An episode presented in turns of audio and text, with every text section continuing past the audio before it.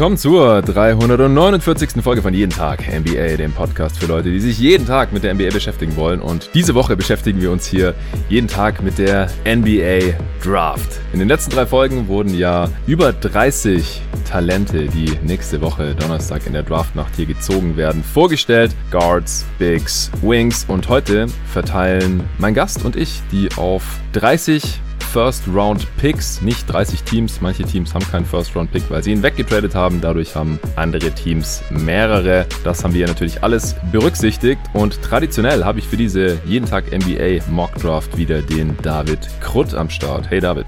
Hallo Jonathan, ich freue mich schon, seit die Draft-Reihe angefangen hat und äh, bin sehr gespannt, was jetzt hieraus wird. Ja, Mann, das bin ich auf jeden Fall auch. Ich habe mittlerweile ein ja, grobes, vorläufiges Big Board. Die Hörer, die sich die letzten drei Parts schon oder die letzten drei Pots hier schon reingezogen haben, die wissen, dass ich da nicht ganz so tief drin bin, drin sein kann, wie meine Draft-Experten Gäste hier, Torben, die beiden Tobis und jetzt krönst du das ganze Ding hier.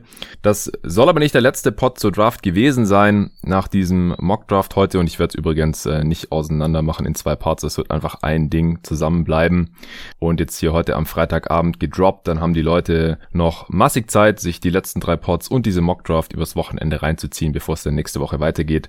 Am Sonntag wird dann hier noch die Mock Free Agency oder Mock Off Season aufgenommen mit den Teambuilding und Cap Guys. Da ist auch wieder Tobi Bühner dabei, die Allzweckwaffe bei jeden Tag NBA. Der ähm, kennt sich wirklich auf verschiedenen Gebieten sehr, sehr gut aus. Dann äh, Julian Lage, den ich ja auch immer wieder zu Teambuilding-Themen drin habe, ist in der nächsten Folge dabei. Und der Sven Scherer von basketball.de, der auch schon bei der Mock Trade Deadline am Start war. Und die wird auch auf dieser Mockdraft, auf den Ergebnissen unserer Mockdraft, auf unseren 30 Picks hier heute von David und mir basieren. Das heißt, die Spieler, die wir jetzt hier heute aussuchen und den Franchises zuordnen, die werden dann dort bei der Mock Offseason auch in den Teams schon stehen, in den Kadern stehen. Und das muss das ein oder andere Team dann da eventuell schon berücksichtigen oder kann die dann auch weiter traden, denn wir verzichten heute hier auf Trades, das würde es nur zusätzlich verkomplizieren. Und äh, wir sind hier heute quasi nur die Scouting-Abteilung oder der Assistant GM oder vielleicht auch der Owner, der im Endeffekt den Pick macht und die GMs müssen dann halt damit leben für die Mock Off-Season am Sonntag und mit dem Arbeiten, was wir heute so verbrochen haben. Am Dienstag, wenn noch irgendwelche Fragen offen geblieben sein sollten nach den letzten drei Pots, also wichtig, habt die bitte angehört. Ich würde es auch stark empfehlen, weil wir können jetzt heute nicht nochmal jedes Talent vorstellen und einzeln erklären, Schwächen, Stärken und so weiter sondern wir setzen es jetzt so ein bisschen voraus, dieses Grundwissen über diese 34 Spieler, die wir da vorgestellt haben. Und dann hast du mir jetzt noch heute so drei, vier genannt, die du eventuell Ende der ersten Runde ziehen möchtest. Also es sind dann halt so ungefähr 40 Spieler, äh, die die Hörer dann so mehr oder weniger kennen sollten. Wenn nach der Mockdraft dann noch Fragen offen geblieben sein sollten für die Draft nach nächste Woche, dann gibt es da nochmal eine Möglichkeit, Fragen an Torben und mich zu stellen. Erstmal nur für die Supporter. Ich werde da heute am Freitag noch ähm, wie immer einen Aufruf starten. Das kriegen die Supporter,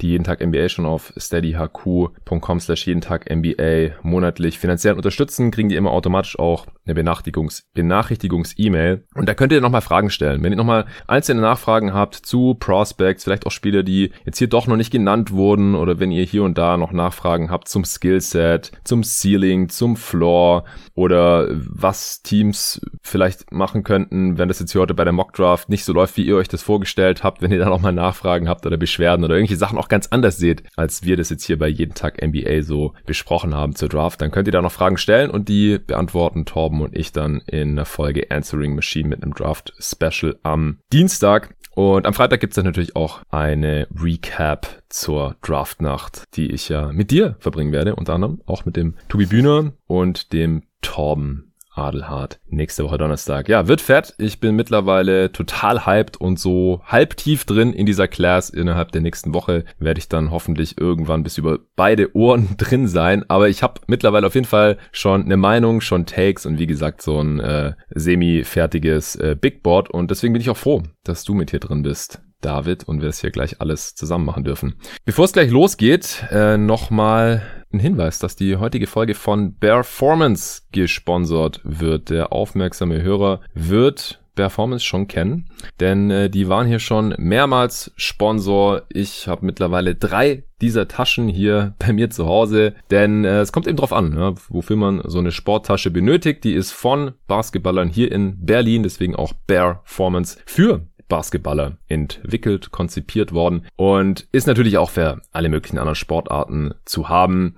Ich hatte am Anfang die mittlere Größe vollkommen ausreichend, so für, wenn man ins Training geht oder auf dem Freiplatz oder vielleicht übers Wochenende irgendwo hinfährt. Aber ich bin persönlich jemand, der immer mehr Zeug mit sich rumschleppt, als er im Endeffekt wahrscheinlich braucht. Also Basketball selbstverständlich, dann äh, Basketball Sneakers, weil ich die immer am liebsten erst am Platz oder in der Halle anziehe und auf dem Weg noch andere Schuhe habe, dann nehme ich manchmal noch irgendwelche Schlappen mit oder sowas, Wechselklamotten, Sachen zum Duschen, vielleicht noch ein Hoodie, falls es kälter wird oder eine Cap oder was zu essen, was zu trinken und so weiter und äh, Deswegen habe ich mir noch die XL-Tasche zugelegt von Performance. Die ist wirklich riesig, nutze ich auch als Reisetasche mittlerweile. Und meine Freundin, die braucht nicht so ein Riesending und äh, hat deswegen noch die kleine Tasche bekommen und benutzt sie auch jeden Tag, wenn sie arbeiten geht oder wenn sie auch irgendwo zum Sport machen geht, dann reicht ihr die kleine auch vollkommen aus. Also wirklich sehr geile Tasche mit einem Nassfach für die nassen Klamotten, mit einem äh, Seitenfach für die Schuhe, mit noch diversen anderen Fächern zum Laptop reinschieben, wenn ich in Coworking Space gehe, hier in äh, Schöneberg mit dem Fahrrad oder mit dem Motorrad, dann äh, kann ich die Tasche auch verwenden und kann da mein ganzes Aufnahmeequipment auch reinpacken, mein Mic in einem kleinen Köfferchen, mein Laptop, mein äh, kleinen Kalender und so weiter, Ladegeräte. Also das ist wirklich ein super praktisches Ding. David kann es auch bestätigen, du hast ja mittlerweile auch eine, du hast auch die mittlere Größe. Genau, ich hatte schon gehofft, dass ich mitwerben durfte, da ähm, ja, Performance auf jeden Fall auch dein nettester Sponsor ist und auch der einzige, wovon ich jemanden persönlich kennengelernt hatte. Ja, wir waren noch zocken. Also viele Grüße Riff, an genau. Riff, genau. Ähm, ja, und ansonsten wollte ich auch noch sagen, also als ich dich in Berlin besucht hatte, hatte ich die Tasche dabei mhm. und äh, ich werde mir jetzt auch nicht nehmen lassen, sie auf meiner Reise zu dir nach Stuttgart mitzunehmen, äh, damit sie dann nochmal etwas weiter durch Deutschland reisen kann und dieses tolle Produkt weiterhin getestet werden kann, damit ich auch in Zukunft nette Sachen darüber sagen kann. Traumhaft, ja. Stil echt. Ja, also die Draftnacht, die werden wir nicht hier in Berlin gucken, sondern ich bin ab Montag drei Wochen ungefähr in meiner alten Heimat in äh, Stuttgart. Ich muss meinem Vater ein bisschen was helfen bei ihm im Betrieb, damit er in Urlaub gehen kann und bei meiner Mutter auch das Haus hüten, weil die schon im Urlaub ist. Und ich bin ja mittlerweile zum Glück so flexibel, dass ich von überall aus arbeiten kann. Ich werde natürlich weiter in Pots aufnehmen und werde euch dann dort empfangen, denn äh, wir haben da quasi sturmfreie Bude. Und mal sehen, vielleicht kommen die anderen Jungs auch mit ihrer Performance-Tasche, denn der Tobi, der hat sich eine gekauft. Der Torben hat mittlerweile auch eine und er ist ja auch Coach von dem Basketballteam, wo Nico mittlerweile auch zockt. Und äh, Nico hat ja auch eine. Jetzt überlegt sich das gesamte Basketballteam, ob die sich nicht auch alle so eine Performance-Tasche mit Vereinslogo zulegen, denn da gibt's ein Angebot gerade. Äh, normalerweise kostet die Tasche in Größe L 79,99 und 15 Euro kostet es noch, wenn man da sein Logo drauf haben möchte, Vereinslogo, Teamlogo. Und wenn ihr jetzt eine E-Mail schreibt an hello at performance.com, findet ihr auch in der Beschreibung dieses Podcasts diese E-Mail-Adresse und hinschreibt, hey, ähm, unser Team hat Interesse, Tasche für alle Spieler oder Spielerinnen und den Coach und wen auch immer, dann kriegt ihr da fast 50% Rabatt drauf. Das kostet dann inklusive Logo nur noch 49,99. Wenn ihr jetzt kein ganzes Sportteam habt, dann kriegt ihr trotzdem die Tasche günstiger auf performance.com und zwar 20% Rabatt mit dem Code jeden Tag NBA nach wie vor. Großes J, großes T, großes NBA. Auch das könnt ihr in der Beschreibung dieses Podcasts finden egal welche Größe. Würde mich freuen, wenn es der eine oder andere wahrnimmt. Ist eine echt tolle Tasche. Riff ist ein cooler Typ, das ist einer der beiden Gründer von Performance. Die haben es verdient, äh, da noch ein paar Taschen zu verkaufen. Auf jeden Fall. Und es hilft natürlich auch hier jeden Tag NBA weiter, wenn die sehen, dass das Sponsoren dieses Podcasts sie auch weiterbringt. Also vielen Dank dafür.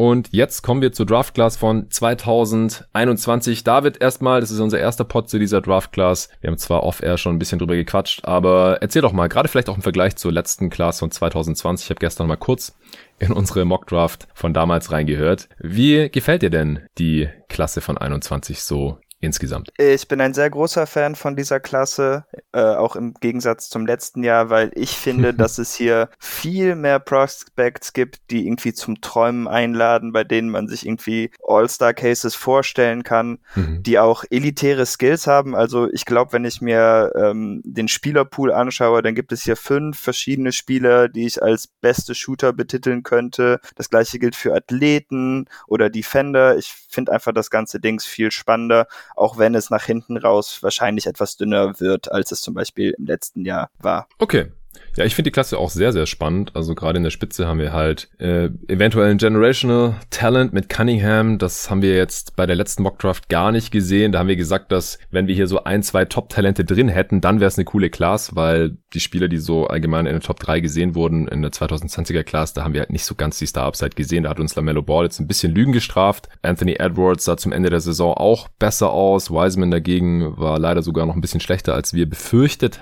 hatten.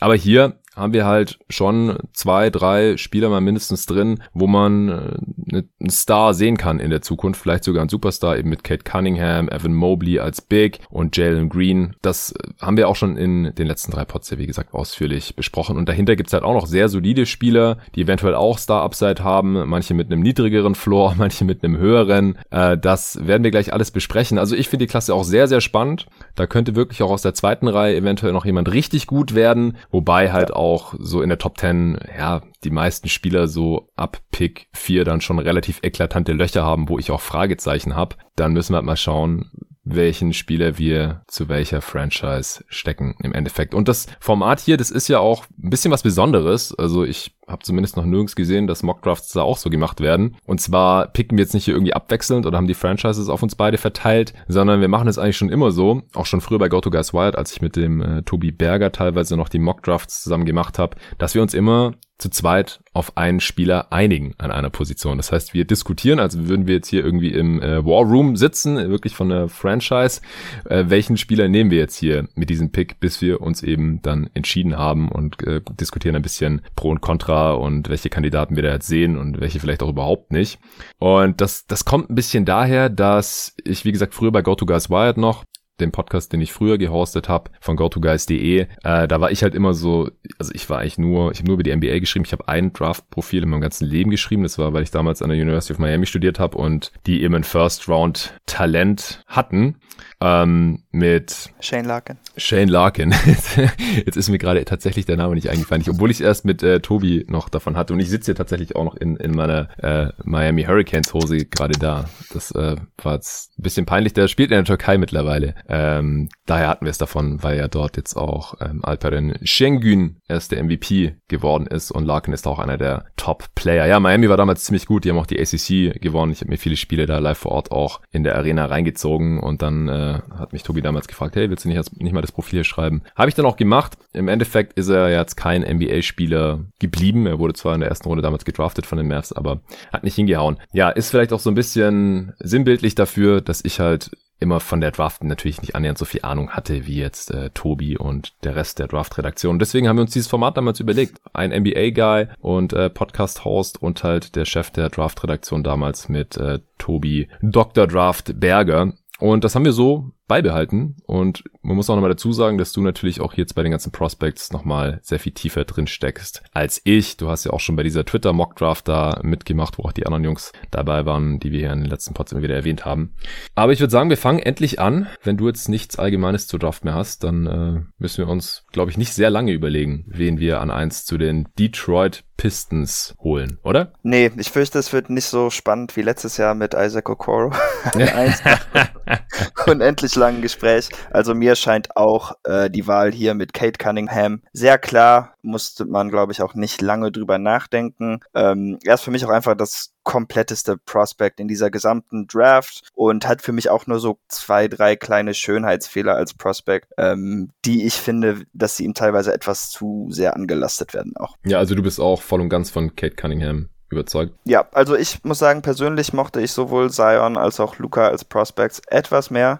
Das liegt daran, dass Kate nicht ganz diese Athletik und Explosivität von Zion hat und halt auch nicht das Ballhandling, Playmaking von Luca. Er hängt halt irgendwie so ein bisschen dazwischen, aber ja, ähm, ja nach den beiden wäre er auf jeden Fall meine Wahl, wenn man so die Prospects der letzten Jahre ranken will. Das sind ja auch ungefähr die höchsten Messlatten, die man finden kann bei Prospects. Ja. Die Athletik-Explosivität von Zion, das äh, sucht ja ligaweit fast schon seinesgleichen und bei Luca halt dasselbe natürlich für Ballhandling, Playmaking. Ja, aber ich finde es eine ganz schöne Beschreibung, genau. Cunningham hängt da so irgendwo dazwischen, aber allein, dass man ihn eben schon mit diesen absoluten Top-Talenten auch unter den First Picks der letzten Jahre vergleicht, also Luca war kein First Pick, aber die aller, allermeisten haben ihn eben als bestes Prospect in dieser Draft gesehen, außer die Phoenix Suns damals leider und dann auch die Sacramento Kings und anscheinend auch die Atlanta Hawks. Aber gut, äh, mittlerweile ist es, glaube ich, klar, dass Luca eines der besten Talente der letzten Jahre war, Draft Prospects der letzten Jahre war und, und Zion ebenso. Ja, also ich denke auch Cunningham, gar keine Frage. An eins hier, falls die Pistons irgendwie auf dem Dampfer sind, dass sie nicht Cunningham haben wollen, dann sollten sie ja auch nicht einfach irgendjemand anderes picken, sondern den Pick halt traden, runtertraden, noch irgendwelche Assets dazu bekommen und dann den Spieler an zwei oder drei ziehen, den sie dann lieber haben wollen. Gerüchte Gerüchteweise soll es irgendwie Jalen Green gewesen sein, aber ich kann das nicht so wirklich glauben. Also das wäre schon eine absolute Sensation, wenn nächste Woche Donnerstagnacht nicht die Pistons am Ende Kate Cunningham haben, finde ich. Ja, das würde ich genauso sehen. Und ich finde halt auch viele der Kritiken, die ihm entgegnet werden, sind einfach ein bisschen überspitzt. Also man sieht zum Beispiel viel, dass ihm da am Playmaking irgendwie noch etwas fehlen soll, weil er hatte halt nur dreieinhalb Assists pro Spiel, ja. was natürlich schon irgendwie wenig klingt, wenn man jetzt davon ausgeht, dass er als super Playmaker gehandelt wird. Aber ich hatte mir mal die Mühe gemacht und mir mal angeschaut, was die besten Schützen, mit denen er gespielt hat, ähm, so geworfen haben. Mhm. Und er hatte äh, vier Mitspieler, die mehr als oder so um den Dreh sieben Dreier äh, pro 100 Possessions genommen haben. Mhm. Und ähm, die haben getroffen in aufsteigender Reihenfolge äh, 31 Prozent, 32 Prozent, 37 Prozent und ah, der letzte war Kate selber. Also eigentlich hatte er nur drei Mitspieler, die ein bisschen Dreier geballert haben und äh, nur einer konnte da so Durchschnitt knacken und die anderen waren halt alle so bei 31, 30 Prozent. Das heißt, er hatte halt überhaupt kein Spacing und dann finde ich es auch übertrieben, ihm jetzt so die Turnover so schwer anzulassen, wenn halt klar war, dass er da überhaupt keinen Platz hatte und auch überhaupt keine Anspielpartner hatte, die da irgendwie was draus hätten verwerten können. Ja, ja. Das denke ich auch. Also gut, dass du es nochmal hier dazu sagst. Und ja, also ansonsten sehe ich halt einfach auch nicht so viel, was man ihm kritisieren kann. Das ist einer der besten Shooter dieser Draft, ähm, auch off the dribble und einer der besten Playmaker dieser Draft und auch ein solider Athlet. Also das wird teilweise auch ein bisschen übertrieben, ja, finde ich. Auch. Ja, ich mag nur seinen Handle nicht so ganz. Ich finde den ein bisschen hoch, aber da würde ich auch mal gerne sehen, ob das überhaupt noch ein Thema ist, wenn er mit mehr Spacing spielt. Und äh, wenn man halt so ein großer Spieler ist, dann kann man sich da auch ein bisschen mehr erlauben, weil man da mit Kraft oder Überblick da wieder einiges gut machen kann. Und am Handling kann man halt auch noch arbeiten. Also besser ja, als an den allermeisten auch. anderen Tools und Skills. Also Tools sowieso, körperliche Voraussetzungen ist schwierig, außer man hat einen guten Frame und ist jetzt noch relativ leicht unterwegs mit 19, dann kann man da vielleicht noch 15 Kilo Muskeln draufpacken in der NBA. Ähm, aber ansonsten steckt man halt in dem Körper, in dem man drin ist, äh, oder hat den Kopf auf den Schultern, den man halt so hat. Aber Skills kann man halt zu verschiedenen Graden dran arbeiten. Es sei denn, da fehlt jetzt irgendwie der Touch und ähm, was ist ich, man trifft nur 50, 60 Prozent seiner Freiwürfe, dann wird es meistens schwierig, dass man mal ein solider Dreierschütze wird bei gutem Volumen. Ähm, aber das sind ja alles gar keine Probleme bei Cunningham und am Dribbling. Da kann man in der Regel äh, noch gut was machen. Dann würde ich sagen, kommen wir doch zu den Houston Rockets. Hier wird es schon ein bisschen spannender. Also Viele mocken da Jalen Green hin, viele auch Evan Mobley. Auf den Boards ist es auch ganz unterschiedlich. Also ich habe jetzt wirklich kaum eine Mock oder ein Board gesehen, wo nicht Cunningham an eins war. Das ist wirklich die absolute Ausnahme. Aber hier an zwei, da kann es glaube ich schon zumindest mal in zwei verschiedene Richtungen gehen. Vicini hat zum Beispiel auch Jalen Sachs an zwei auf seinem Big Board. Wen findest du denn jetzt mal grundsätzlich besser von Jalen Green und Evan Mobley? Und ist es auch der Spieler, den du zu den Houston Rockets packen würdest? Ja, also hoch in der Draft würde ich eigentlich fast ausnahmslos immer den besten Spieler nehmen. Also da mhm. muss man irgendwie schon einen Center schon haben, der super gut ist und einen anderen Center draften wollen, der überhaupt nicht passen würde, mal als Beispiel. Ähm, aber ich finde Jalen Green besser. Ich mag ihn mehr, einfach aufgrund seines Scoring-Potenzials. Ich denke, da ist etwas mehr da. Ich weiß nicht, wie du das siehst. Von den Pots, die ich gehört habe, würde ich fast davon ausgehen, dass du das vielleicht nicht so siehst, aber ich bin nicht sicher. Ja, und ansonsten denke ich, brauchen sie einfach mehr Scorer in Houston. Also ich meine, Evan Mobley wäre, glaube ich, auch ein guter Fit, da würde ich mir zum Beispiel auch keine Sorgen machen. Aber diese Upside, die Green als Scorer hat, ähm, hat Mobley, glaube ich, einfach nicht ganz. Dafür ist er mir mhm. nicht aggressiv genug. Ich habe ein paar Fragezeichen bei seiner Physis, wie lange es dauern wird und ob er es schafft, dauernd auf der 5 zu spielen. Und in der Hinsicht finde ich Green dann doch vielleicht etwas sa safer fast, auch wenn man natürlich sagen muss, dass er in seinem Spiel viel mehr gravierende Lücken hat. Also er ist nicht der Playmaker, der Mobley ist, er ist nicht der Verteidiger, der Mobley ist. Und im Gegensatz zu Mobley muss er da wahrscheinlich auch mehr aufarbeiten, bis er diese Lücken füllen kann. Also ich finde es extrem schwer. Ich habe mir heute echt langen Kopf drüber zerbrochen, weil ich wusste, dass wir hier diese Entscheidung treffen müssen heute. Ich habe jetzt aktuell Mobley und Green im selben Tier. Ich finde, Mobley ist der bessere Spieler, wenn man das so sagen kann. Aber Jalen Green ist halt tendenziell der wertvollere Spielertyp in dieser Liga, weil die allermeisten Spieler mit dem höchsten Impact sind halt Spieler, die den Ball an der Dreilinie oder dahinter bekommen und dann halt was machen können. Entweder Pull-Up-Wurf nehmen können oder im Pick-and-Roll was machen oder zum Ring gehen können und da finishen können. Und es ist Jalen Green halt. Und Evan Mobley ist halt ein Big. Er ist halt, halt ein Big, der dribbeln kann er ist kein Porzingis oder so. Ja, also bei Mobley habe ich auch am Anfang, als ich gehört habe, gedacht, ja, der ist so dünn und so. Hab ich gedacht, ja, nicht, dass er in der Offense dann irgendwie so Probleme hat wie Porzingis, dass man einfach einen kleineren Spieler gegen den stellen kann, da macht er nichts mehr. Nee, der kann ja dribbeln und äh, kann halt auch passen. Sein Wurf macht mir ein bisschen Sorgen, weil halt die Freiwurfquote auch unter 70 Prozent ist. Das ist auf jeden Fall ein Swing-Skill für ihn, aber Mobley, der, der hat halt echt richtig geile Anlagen. Also, und Tobi hat hier im Pod ja auch gesagt, dass es so wahrscheinlich das interessanteste Big Man Prospect seit mindestens Towns ist, vielleicht seit Embiid. Und solche Spieler, die sollte man sich halt wahrscheinlich nicht durch die Lappen gehen lassen, auch wenn ich verstehe, dass, dass halt diese ja. Wing Creator oder große Guard Creator, die aussehen, als könnten sie gut werfen und zum Korb gehen, unterfinishen können und dann noch ein bisschen Playmaking mitbringen können und sowas athletisch sind und alles lang genug sind, dass die grundsätzlich einen höheren Wert haben, weil ob Evan Mobley mal eine erste Option sein kann im Halbfeld, in den Playoffs, das ist halt so ein bisschen noch das Fragezeichen. Ja, das ist auch für mich die Frage. Ähm, Green macht einfach jetzt schon so viele Sachen, die ich auch unglaublich stark finde. Die Teameffizienz war jetzt nicht so gut mit ihm auf dem Feld, das muss man schon sagen, aber das würde ich persönlich jetzt nicht so kritisch sehen in dem Umfeld. Ja. Ähm, was mich einfach begeistert, ist, dass er einfach oft zum Korb kommt und er hat auch äh, 74 Prozent am Korb gefinisht. Hm. Ähm, das finde ich für sein Alter einfach ja, unglaublich beeindruckend und ich mochte auch, wie viel Platz er für seinen Dreier kreieren kann mit Stepbacks. Also ich, es gibt noch ein paar andere Spieler in dieser Draft, die Platz für Dreier kreieren kann, können, aber ich glaube, dass niemand so viel Abstand lateral zurücklegt wie Jalen, wenn er in seine Sidestep oder mhm. Stepback-Combo reinkommt. Aber ich finde es auch ziemlich schwer. Ich hatte ganz lange Mobley vorne. Ich habe das eigentlich jetzt erst so vor kurzem gedreht, weil ich dachte erst die ganze Zeit, dass der Take etwas zu heiß sei, aber dann wurde wurde das irgendwie immer populärer und dann habe ich mich jetzt auch endlich mitreißen lassen. Ähm, ja, ich weiß nicht. Ich mag Mobley zum Beispiel auch viel mehr als Jaron Jackson Jr., den ich nicht so wirklich mochte, auch weil ich seinen Handle schon einiges besser finde. Also wenn man so die Handle abgleicht, okay. dann finde ich Jaron Jackson da viel mehr staccato-mäßig. Aber wo ich mich dann wiederum schwer tue, ist, dass obwohl sie halt irgendwie ähnliche Körpertypen haben, äh, konnte Jaron Jackson sich jetzt bisher eigentlich nur über seinen Dreier wirklich etablieren. Und das natürlich ziemlich gut. Aber alles andere finde ich bisher irgendwie so ein bisschen unzufriedenstellend, wobei mm. man natürlich sagen muss, dass er nie wirklich fit war jetzt während seiner ja. Karriere, dass da auch immer wieder was dazwischen kam. Ähm, also ich, ja, ich bin selber jetzt von keinem der beiden viel mehr überzeugt als vom anderen, aber ich glaube, mein Pick wäre letztendlich trotzdem dann äh, der Flügelspieler.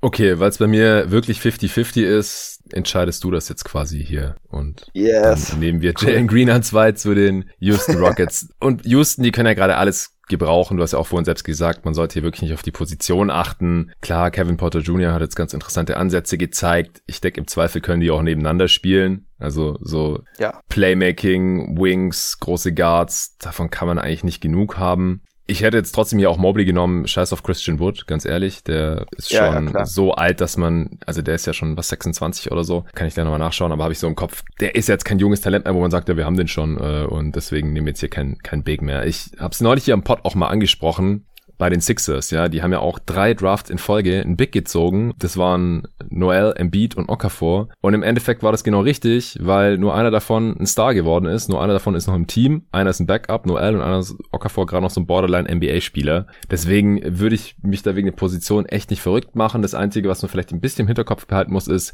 inwiefern beeinflusse ich das Entwicklungsumfeld negativ, wenn ich zu viele Spieler habe, die nicht wirklich nebeneinander koexistieren können, nebeneinander spielen können und dann kann halt nur einer von beiden spielen, der andere muss vielleicht in die G-League oder bekommt keine Spielzeit. Solche Sachen darf man vielleicht nicht ganz außer Acht lassen, aber ich hätte trotzdem auf jeden Fall Mobley genommen und dann wurde zur Not nach ein, zwei Saisons, der hat auch nur noch zwei Saisons Vertrag, also vielleicht nächste Saison dann getradet oder einfach auslaufen lassen und vom Skillset her hätten die auch erstmal nebeneinander spielen können. Ich glaube, die hätten super, also die würden auch super passen, glaube ja. ich, wenn wenn es drauf ankommt, ja. Genau, denke ich auch. Aber wir nehmen hier jetzt Jalen Green von den G-League Ignite an zwei zu den Houston Rockets. An drei, da haben wir die Cleveland Cavaliers. Und da ist die Entscheidung, ist, glaube ich, ziemlich einfach geworden. ja. Oder? Ja, also es muss Evan Mobley sein, der nächste Spieler auf meinem Board wäre Jalen Sachs, aber da ja. sehe ich Mobley doch noch als bedeutend besser. Hier hat man natürlich wieder so ein bisschen das Ding, dass er natürlich die gleiche Position spielt wie Jared Allen, aber da würde ich mir jetzt erstmal keine Sorgen machen, auch nee. weil ich bei Mobley äh, schon denke, dass er ja zwei, drei Jahre brauchen wird, bis er wirklich auf der 5 spielen kann. Ich fand ja. nämlich auch, ähm, dass das bei Jaron Jackson schon, als man über ihn als Prospect gesprochen hatte, viel zu schnell ging, dass alle ihn auf die 5 schieben wollten. Und ich denke, dass wir jetzt auch in den letzten paar Jahren gesehen haben, dass auch wenn das offensiv spannend ist und irgendwann was sein wird, denke ich, äh, das klappt einfach noch nicht, bis er da nicht stärker wird. Ja, beim Rebounding ist es auch relativ katastrophal noch mit Jaron Jackson. Ja, und Mobley ist da genauso schlecht. Ja, genau, wollte ich gerade sagen. Ausboxen und so kann man dran arbeiten. Und gerade auch, wenn er dann noch ein paar Kilo zulegt, Core Strength verbessert und solche Sachen. Aber ich glaube, ich fände es gar nicht schlecht, wenn Mobley erstmal auf der 4 neben einem traditionellen ja. Big verteidigt. Da könnte das Spacing halt problematisch werden, weil Allen jetzt, wenn sie ihn halten, er ist auch Restricted Free Agent, der hat halt überhaupt keinen Wurf. Und bei Mobley müssen wir halt schauen, wie es in der NBA dann aussieht, ob er mehr Dreier nimmt, ob die dann auch fallen und so. Ansonsten haben es halt äh, Garland, Sexton, wenn sie jetzt beide behalten und Co, Okoro und so, äh, schwerer auf dem Weg zum Ring. Aber äh, scheiß drauf auf Evan Mobley, ganz klar der Pick hier an drei, definitiv. Äh, jetzt können sich dann auch überlegen, wenn jetzt irgendjemand um die Ecke kommt und Jared Allen ein zu hohes Offersheet hinlegt, ob sie ihn dann nicht einfach auch ziehen lassen können, weil dann kann Mobley einfach mehr auf der 5 mhm. spielen und dann haben sie ja vielleicht noch Hartenstein als Backup oder so. Also einfach Mobley nehmen, nicht zu viel drüber nachdenken. Er ist auch sehr, sehr gutes Big Man-Talent mit einem auch sehr hohen Floor. Ich glaube, das haben wir jetzt auch noch nicht gesagt. Also selbst wenn er jetzt kein Star wird, dann ähm, ist er auf Jahre hin bestimmt ein sehr guter Starter. Klar hofft man in der Top 3 immer auf einen Star. Dass das nicht immer was wird, ist klar. Aber es gibt natürlich auch Talente und da haben wir nachher auch noch ein paar von. Wenn es da irgendwie halbwegs schief läuft, dann sind die halt nicht mal Starter in dieser Liga. Und das ist Mobley halt auf jeden Fall, denke ich. Ja, das würde ich genauso sehen. Ja. Gut, dann Evan Mobley von USC an drei zu den Cleveland Cavaliers. Also die Top 3, die gingen jetzt deutlich schneller als letztes Jahr. Da haben wir echt 100 Jahre über 10 verschiedene Kandidaten oder so diskutiert, weil es einfach überhaupt nicht klar war, äh, wer die besten drei Spieler der Draft sind. Das ist dieses Jahr anders. Und an vier ist es auch relativ klar. Also Cunningham an eins, Green oder Mobley an zwei oder drei, das hat fast jeder und an vier hat auch so gut wie jeder Jalen Sachs gerankt und ich sehe auch überhaupt keinen Grund, wieso wir ihn jetzt hier nicht an vier zu den Toronto Raptors picken sollten, oder? Nö, also das passt auch wie die Faust aufs Auge. Je nachdem, was sie mit Lowry machen, könnte er halt auch direkt in Lowrys Rolle schlüpfen. Red Van Fleet weiß, wie man mit einem anderen Point Guard Scorer spielen muss. Also ich glaube, da ist jeder in Toronto eigentlich bestens für ausgestattet, dass das der Pick sein sollte. Ja, denke ich auch. Und selbst wenn er nicht gleich so viele Minuten abreißen kann wie Lowry vielleicht, dann äh, kann Malachi Flynn ja noch ein bisschen mehr spielen. Dann hat man da halt so drei Guards und gerade Van Vliet und auch Sachsen ja auch eher so Combo Guards können auch mal einen Off-Guard verteidigen, einen größeren Guard übernehmen. Und offensiv passt es auch sehr gut zusammen. Die können beide am Ball und Off-Ball spielen. Das halte ich hier auf jeden Fall auch für den besten Pick. Äh, Sucks habe ich im, in einem anderen Tier jetzt nach Green und Mobley. Ich sehe da nicht ganz die Star-Upside. Also er kann schon zum Star werden, er kann mal ein All-Star werden oder so, aber mir fehlt, das habe ich auch im Pod mit Torben schon gesagt, so ein bisschen der herausragende Skill. Er ist jetzt auch nicht so, nicht annähernd so athletisch wie Green. Sein Touch sieht nicht so gut aus wie der von Jalen Green, um jetzt ihm halt mit dem anderen Guard hier mal zu vergleichen. Äh, mit Kate Cunningham brauchen wir gar nicht erst anfangen, ihn zu vergleichen, aber er ist auf jeden Fall, er hat einen sehr hohen Floor im Vergleich zu allem anderen, was hier jetzt noch kommt und die Upside ist schon durchaus da, ähm, ein Star zu werden und vor allem halt auch auf für viele Jahre ein, ein sehr, sehr solider NBA-Spieler zu sein, Minimum. Ja, ich denke, das könnte Siakam auch nochmal einen kleinen Kick geben, dass er wieder seine Leistung des vorigen Jahres ein bisschen aufgreifen kann, mhm. denn äh, viel seiner Effektivität war ja auch sein Transition-Spiel und das war bei Toronto so ein bisschen abgeflacht und äh, Jalen Sachs ist nun mal möglicherweise der beste Transition-Passer in diesem Jahrgang mhm. und das könnte der Toronto Offense denke ich, wirklich sehr gut tun, weil die brauchen einfach einfache Punkte, so wie das Team im Moment aufgebaut ist. Ja, das ist auch ein sehr, sehr guter Punkt. Cool. Dann nehmen wir Jalen Suggs von Gonzaga an vier zu den Toronto Raptors. Das war jetzt einfach, galt ja auch schon lange so als Four-Player-Draft, früher mal als Five-Player-Draft noch mit äh, Kuminga und ja, vor einem Jahr hat man gehofft, dass hier vielleicht so acht Star-Talente oder sowas im Draft lauern, aber ja, da sind jetzt halt größere Lücken aufgetaucht, deswegen fällt die Draft hier so ein bisschen ab, finde ich, oder? Wie siehst du das? Bei mir, ähm, ja, ich hatte mein Next hier eigentlich schon bei Sucks auch Ja, ich auch, definitiv. Aber ja, ich habe jetzt noch mal ein neues. Ah, okay. Nee, ich habe das jetzt nicht mehr getrennt. Okay. Aber ich denke schon, also könnte man machen. Das ist irgendwie doch nochmal so ein halber Schritt zumindest. Äh, in meinen Augen die Differenz. Jetzt, ob das jetzt ein ganzes Tier ist, weiß ich jetzt nicht.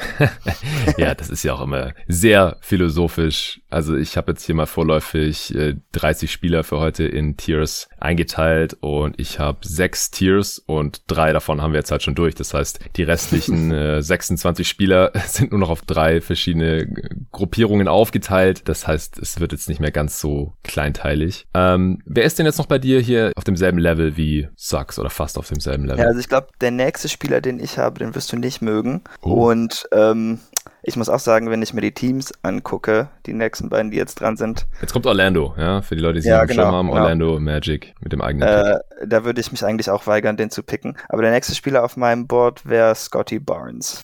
Ja, ich, boah, da habe ich heute auch sehr mit mir gerungen. Mhm. Ich habe den jetzt gerade an sechs, aber im uh, selben Tier jetzt hier mit Jaden, Jaden Springer. Jaden Springer hast du an fünf? Ja, aber ja. Den habe ich genau. an sechs. Okay, ja gut, dann halt dann. Und die hast du aber im selben Tier tendenziell wie Jalen Sucks. Genau, und da habe ich noch einen Spieler danach drin, äh, den ich an sieben habe. Ich weiß nicht, ob ich schon auflösen soll. Ja, sag mal. Darüber nachdenken wollen. Das wäre James Booknight, den habe ich an uh, sieben. Okay ja, da bin ich, glaube ich, auch ein bisschen, ja, ich weiß nicht, der, bei dem sein Draftstock ist auch überall irgendwie verteilt. Ähm, ja, mit wem wollen wir denn anfangen? Wo wollen wir erst überlegen? Ja, vielleicht noch kurz äh, zu Booknight. Also ich habe nach Springer und Barnes habe ich dann zwei Tiers, die ich aber auf demselben Level habe. Also die Spieler kann man auf demselben Level haben und ich habe die dann so durcheinander. Aber das sind halt unterschiedliche Voraussetzungen. Also ist alles noch ein bisschen shaky bei mir. Ich äh, werde es noch verfestigen bis zur Draft Night und dann mein ja, Board ja. auch auf, auf Twitter nochmal posten. Aber bei den einen, bei den einen Spielern, da sehe ich halt schon Star-Upside, aber auch einen ziemlich niedrigen Floor, wenn halt irgendwas schief läuft oder wenn irgendwas sich nicht weiterentwickelt. Und bei den anderen, da sehe ich eher nur Starter-Upside, aber dafür einen etwas höheren Floor, so einen mittelhohen Floor, dass die sich halt sehr sicher in der NBA mhm. halten können, in der NBA-Rotation natürlich auch halten können. Äh, dafür haben die halt vielleicht nicht die diese Star-Upside andere Spieler. Und jetzt bei Springer und Barnes, da sehe ich schon auch Star-Upside aber auch einen ziemlich hohen Floor. Also ich glaube, dass die ähm, anderen Spieler mit Star Upside halt noch voraus haben, dass die sich sehr sicher in der NBA-Rotation halten können werden, weil sie einfach richtig geile Verteidiger sind und dann noch ein, zwei andere Skills mitbringen, die sie in der NBA-Rotation halten können sollten. Sie haben halt größere Lücken im Game als jetzt in Jalen Sachs zum Beispiel, deswegen habe ich die als noch ein Tier weiter runtergepackt. Ja, ja, nee, das stimmt schon. Also für mich das auch, äh, gerade Springer und Barnes, ich finde die beiden so safe, ich kann mir nicht vorstellen, dass die in zehn Jahren nicht in der NBA spielen fast, würde ich sagen. Mhm. Ähm, die Frage ist dann halt, wie hoch können sie es treiben? Ja, das ist die erste Frage. Die zweite Frage ist, wie viele, ich will jetzt nicht sagen Non-Shooter, aber Spieler mit einem wackeligen ja. Wurf bislang will man in Orlando Magic noch zumuten? Ja, das also eigentlich, wie gesagt, die Magic haben noch keinen Star und deswegen sollte man hier einfach auf BPA gehen oder den Spieler mit dem höchsten äh, Ceiling vielleicht sogar einfach hoffen, dass es was wird. Aber das Entwicklungsumfeld, wenn halt niemand werfen kann im Team oder in der Rotation, also wir erinnern uns, äh, sie haben Jonathan Isaac, der hoffentlich irgendwann wieder spielen kann, Mo Bamba, der so als Stretch Rim Protector gedacht war, aber bisher hat auch noch nicht so wirklich überzeugen konnte, eher enttäuscht. Wendell Carter Jr., der bisher seine Dreier überhaupt nicht trifft. Markel Fultz, ehemaliger First Pick, dessen große Achillesferse der Dreier ist. Also die haben bisher einfach einen Haufen Spieler, die ihre Dreier noch nicht getroffen haben. Hier ja. von, äh, von der letzten Draft haben sie noch Cole Anthony, das ist noch der beste Shooter von denen. Okiki haben sie noch. Hampton. Hampton, genau. Also die, die haben halt alle keinen so sicheren Dreier. Und wenn man hier jetzt noch Scotty Barnes vor allem rein draftet. Und auch bei Springer ist es ja noch nicht gesagt, dass, dass der einen guten Dreier hat bei dem niedrigen Volumen, das er bisher da in, in seiner einzigen Saison in Tennessee genommen hat an Dreiern. Das ist halt so ein bisschen das Fragezeichen bei beiden Spielern. Also ich meine, wenn die einen guten Dreier entwickeln können, dann geht's da wahrscheinlich schon Richtung High-Impact-Star-Spieler, oder? Bei beiden, Springer und Barnes. Ja, das würde ich genauso sehen. Aber genau, das ist halt genau mein Punkt, weshalb ich an Orlando stelle. Ähm, wahrscheinlich auf beide nicht so wirklich, aber insbesondere auf Barnes halt überhaupt keinen Bock hätte. Denn okay. Barnes ist nicht ganz der gleiche Spielertyp natürlich wie jetzt Aaron Gordon oder Jonathan Isaac, aber es ist halt schon irgendwie ein Power Forward mit Perimeter-Skills, ja. wo man dann drauf hoffen muss, dass sie irgendwie zusammenkommen. Und äh, das, da hätte ich einfach keinen Bock drauf, wenn ich ehrlich bin, um das gleiche Spiel nochmal zu spielen. Ja, genau. Also von mir aus, ja, wir können Barnes vielleicht schon ausschließen. ja, ich weiß nicht, ich weiß auch nicht, ob Orlando-Fans das so sehen würden, aber ähm, für mich ist das, fühlt sich das ein bisschen an, wie irgendwie die ganze Zeit mit dem Kopf gegen die Wand zu rennen und dann hoffen, dass man irgendwann durchstößt, statt irgendwie einfach drumherum zu laufen oder so. Wer hat denn von allen Spielern auf dem Board jetzt hier aus deiner Sicht noch die höchste Upside? Also jetzt einfach nur davon ausgehen, dass die Orlando Magic jetzt mal einen Star brauchen. Ja, für mich ist es James Booknight und deshalb habe ich den auch noch in diesem okay. Tier. Okay, krass. Ich habe den auch in der Star Upside niedriger Floor äh, Gruppierung mit drin. Ja. Der Dreier muss halt auch kommen. Ja, er nimmt halt auch relativ viele schwere contestete Dreier und so und die Dreierquote waren halt unter 30 Prozent. Das ist jetzt niemand, der die ganze Zeit stehen gelassen wird und dann immer noch nicht trifft. Aber da ist der Wurf ja auch so ein bisschen das Fragezeichen, oder? Ja, also in seinem, seiner Freshman-Saison war er halt schon besser. Da war es bei 34 Prozent. Ähm, das macht halt schon, ja, mit den Versuchen, die er nimmt, finde ich das okay. Mhm. Ähm, aber jetzt in dieser halb so langen äh, Sophomore-Season ist er natürlich schon irgendwie etwas abgebrochen. Und er muss sich doch auch, also er muss sich schon ein bisschen an den Kopf fassen, glaube ich, weil manche seiner Versuche, die haben halt auch einfach keine Chance. Also das muss man nicht versuchen.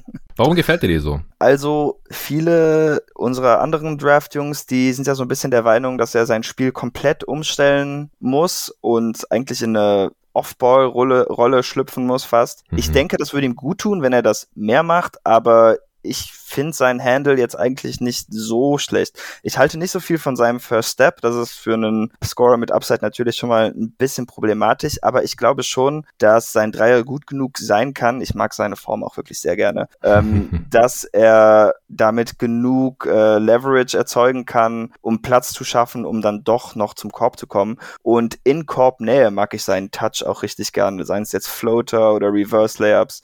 Also da hat er doch schon ziemlich guten Touch, finde ich. Und ich wüsste halt nicht, wer sonst ähm, als Scorer ihm in dieser Draft nahe kommen sollte von den Spielern, die jetzt noch übrig bleiben, weil ich finde, mhm. er hat da mhm. doch irgendwie so das vielseitigste Skillset. Ja, ja, also wenn man davon ausgeht, dass die Magic jetzt einfach mal irgendwie so ein Dude brauchen, der mal 20 Punkte pro Spiel machen kann oder so, dann ist James Booknet wahrscheinlich der Mann, ja. Hättest du denn noch einen Vorschlag? Also ich finde halt, dass die Upside von äh, Keon Johnson und Jonathan Kuminga äh, auch sehr ordentlich ist, habe ich jetzt mal beide in diesem Tier noch über Book Knight. Allein wegen der körperlichen Voraussetzungen. Also ich weiß, dass du auch kein Fan von äh, Kuminga bist, aber er ist halt auch noch extrem jung und Keon Johnson ist skilltechnisch schon ein bisschen weiter, wie äh, Tobi auch gestern im Pod erklärt hat, als Kuminga, hat jetzt aber nicht die ganz krassen ähm, körperlichen Voraussetzungen, was halt die Größe und, und Länge angeht. Er ist einfach ein, ein kleinerer Wing im Vergleich zu Kuminga mit nur ja so 6'4,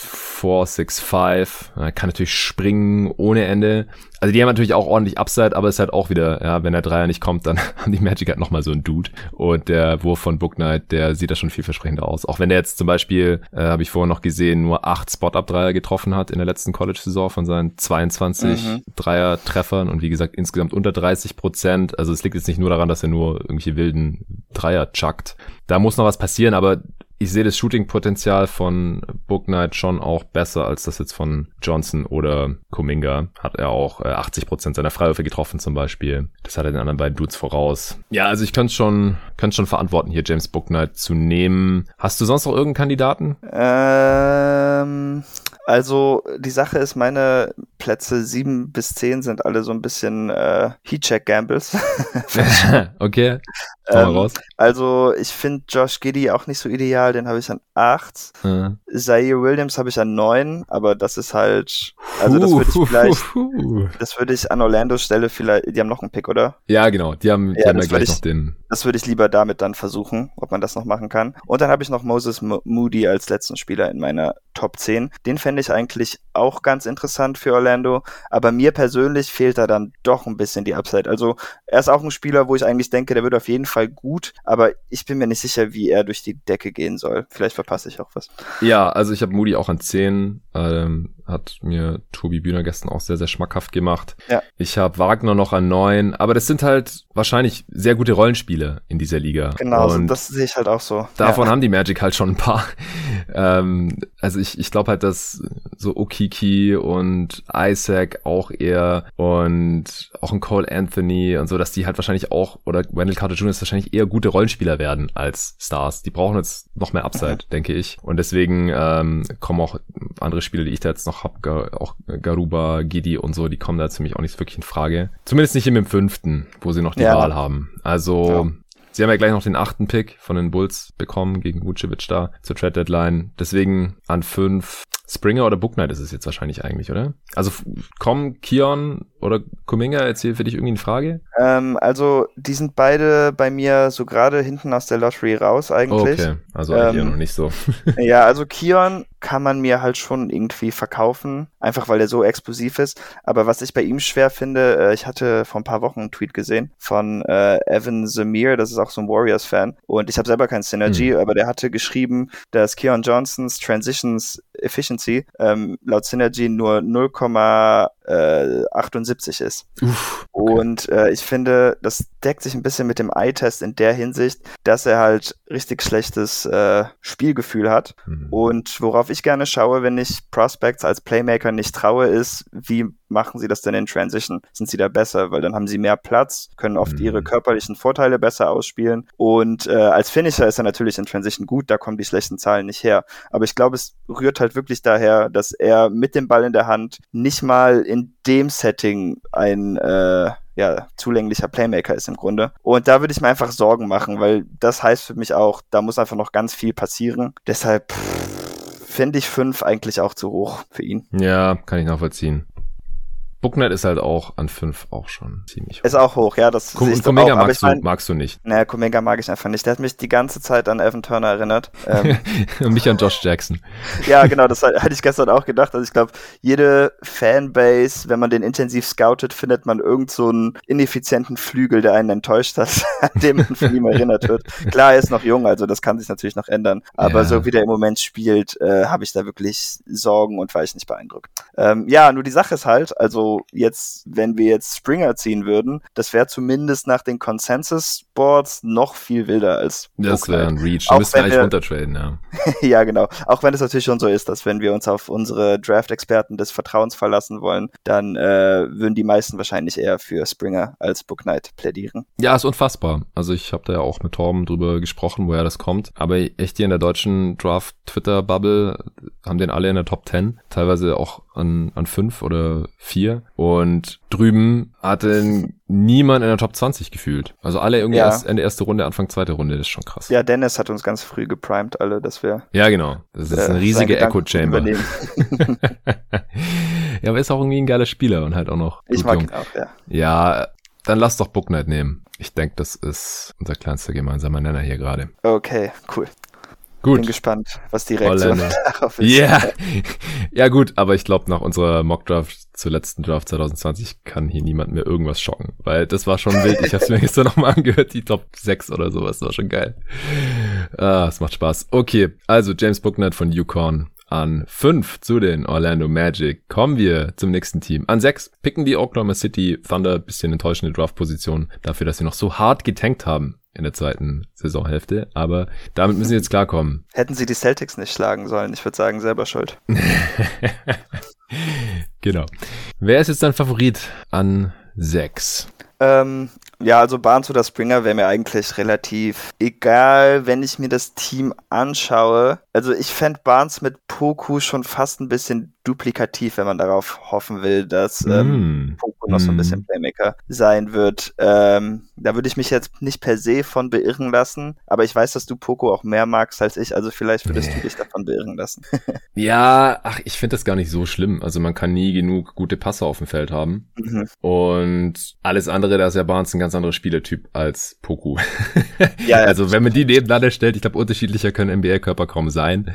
Barnes echt äh, ein Mann wie ein Baum, der erinnert körperlich schon stark an OG Anunobi, finde ich. Also nicht äh, der explosive Leaper, obwohl er eigentlich, glaube ich, schon besser springen kann, als es teilweise so dargestellt wird. Also beim, beim Combine hat er auch einen guten Word gehabt, aber das, da gebe ich gar nicht so viel drauf, sondern ich weiß nicht, wieso er nicht mehr ein Highflyer ist, aber er hat da schon irgendwie Flashes. Und er spielt auch sonst mit total viel Energie und so. Ich weiß nicht, warum das nicht öfter in Above the Rim Finishes endet. Ich glaube, Barnes gefällt mir hier ziemlich gut. Oder halt Springer. Ich glaube, Springer wäre neben SGA auch ein ganz geiler Fit eigentlich. Ja, das stimmt. Das wäre eigentlich auch schon direkt ein super Duo, weil dann kann äh, Gilgis Alexander entlastet werden. Seine Defense ist ja noch nicht so toll und gleichzeitig kann Jaden Springer sich von ihm bedienen lassen. Also mir gefällt eigentlich auch beides.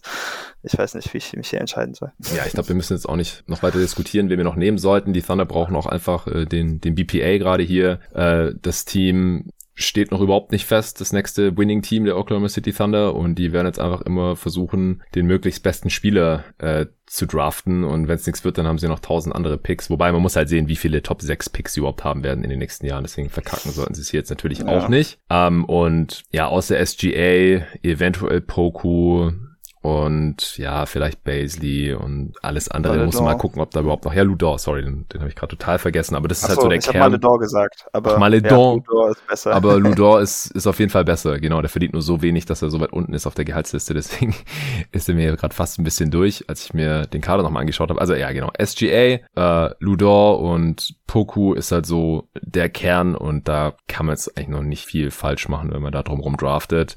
Eventuell ist Baisley was für die Zukunft, eventuell Maledon, aber viel mehr haben sie da gerade einfach noch nicht. Also sind da sehr, sehr frei. Deswegen können sie sich auch eher erlauben, als jetzt Orlando hier jemand reinzuholen, der eventuell am Ende seinen Dreier nicht so toll trifft oder so. Ja. ja. Du musst ja, ich habe das so gemacht. Ja, lass, lass einfach Springer nehmen. Okay als Hommage an, an unsere Draft-Twitter-Bubble.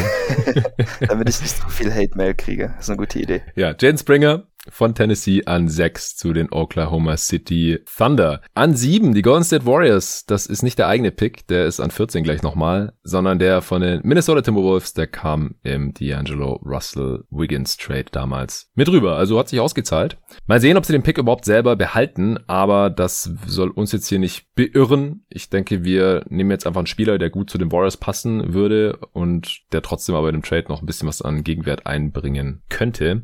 Aber gehen wir jetzt einmal davon aus, dass die äh, Warriors den Pick behalten, haben sie ja letztes Jahr auch gemacht mit Wiseman und ich glaube, da wäre es sogar eine noch bessere Idee gewesen, den wegzutraden. Also jetzt nicht ja. Wiseman per se, sondern einfach den zweiten Pick damals. Deswegen jetzt an sieben, also Barnes ist natürlich immer noch da und jetzt der Spieler, der auf unseren beiden Boards am höchsten ist.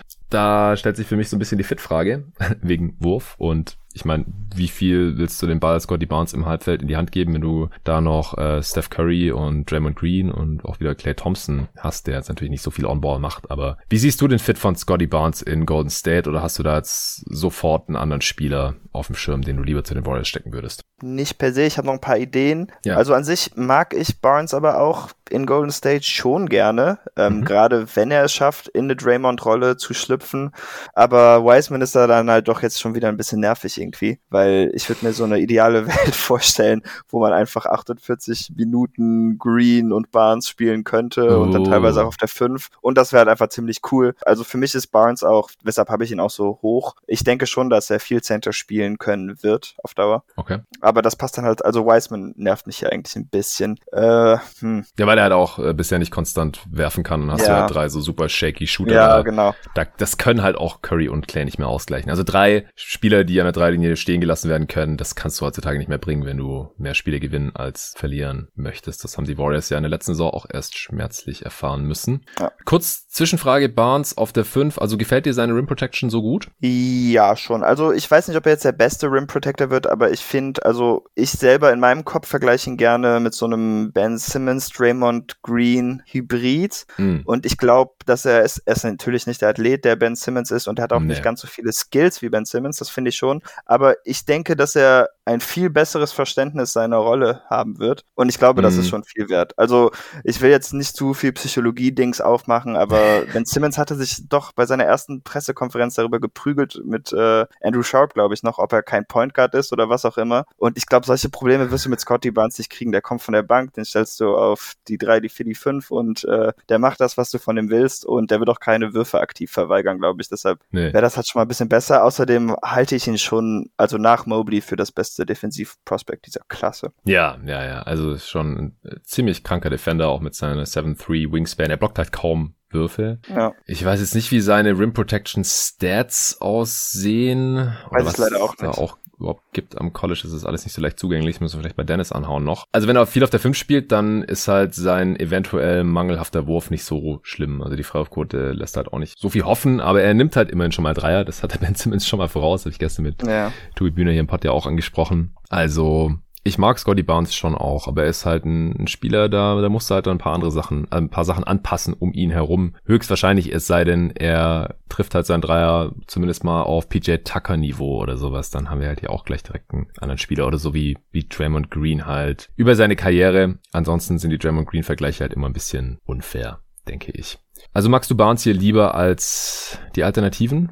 Ja, also Barnes fände ich nach wie vor gut. Ich denke auch, wenn man, also wir hatten ja gerade noch von Wert gesprochen, mm, wenn man sich man schaut, easy. was gerade in den Mocks und Big Boards passiert, dann mm. ist er wahrscheinlich der wertvollste Spieler an dieser Stelle. Ja. Ansonsten wären auf meinem Board die nächsten drei Giddy, Zaire Williams und Moses Moody. Wenn ich daraus wählen müsste, dann würde ich sagen, dass Moody am besten das macht, was die Warriors brauchen. Ja, da könnte man halt hoffen, dass er an 14 noch da ist. Das fände ich an 6 ein bisschen mhm. hoch für Moody. Also in der Realität würden sie vielleicht auch dann da ja, runter traden oder so. Also. Äh, an 7, ja, sorry. Genau, zu den Warriors. Ähm, ich glaube, wenn man noch mal kurz auf diese Value-Geschichte eingeht, wahrscheinlich hat Kuminga immer noch am meisten Hype und deswegen ah, ja, Value an 7, um ihn weiter zu traden. Aber wenn die Warriors ihn behalten, dann, also das wäre mir viel zu riskant. Dann hast du wieder hier dieses James Wiseman-Problem. Ja, kann funktionieren, aber es ist sehr viel wahrscheinlicher oder es ist halt ziemlich wahrscheinlich, dass es nichts wird, trotz toller Anlagen. Also zumindest nicht in den nächsten paar Jahren, wo die Warriors noch was gewinnen wollen mit ja. Curry, Clay und Draymond in, in der Prime. Also ich denke, Kuminga, wenn es eine Option ist, dass sie den Spieler behalten, den sollten sie hier nicht nehmen. Deswegen finde ich Scotty Barnes eigentlich hier den richtigen Spieler an sieben zu den Warriors.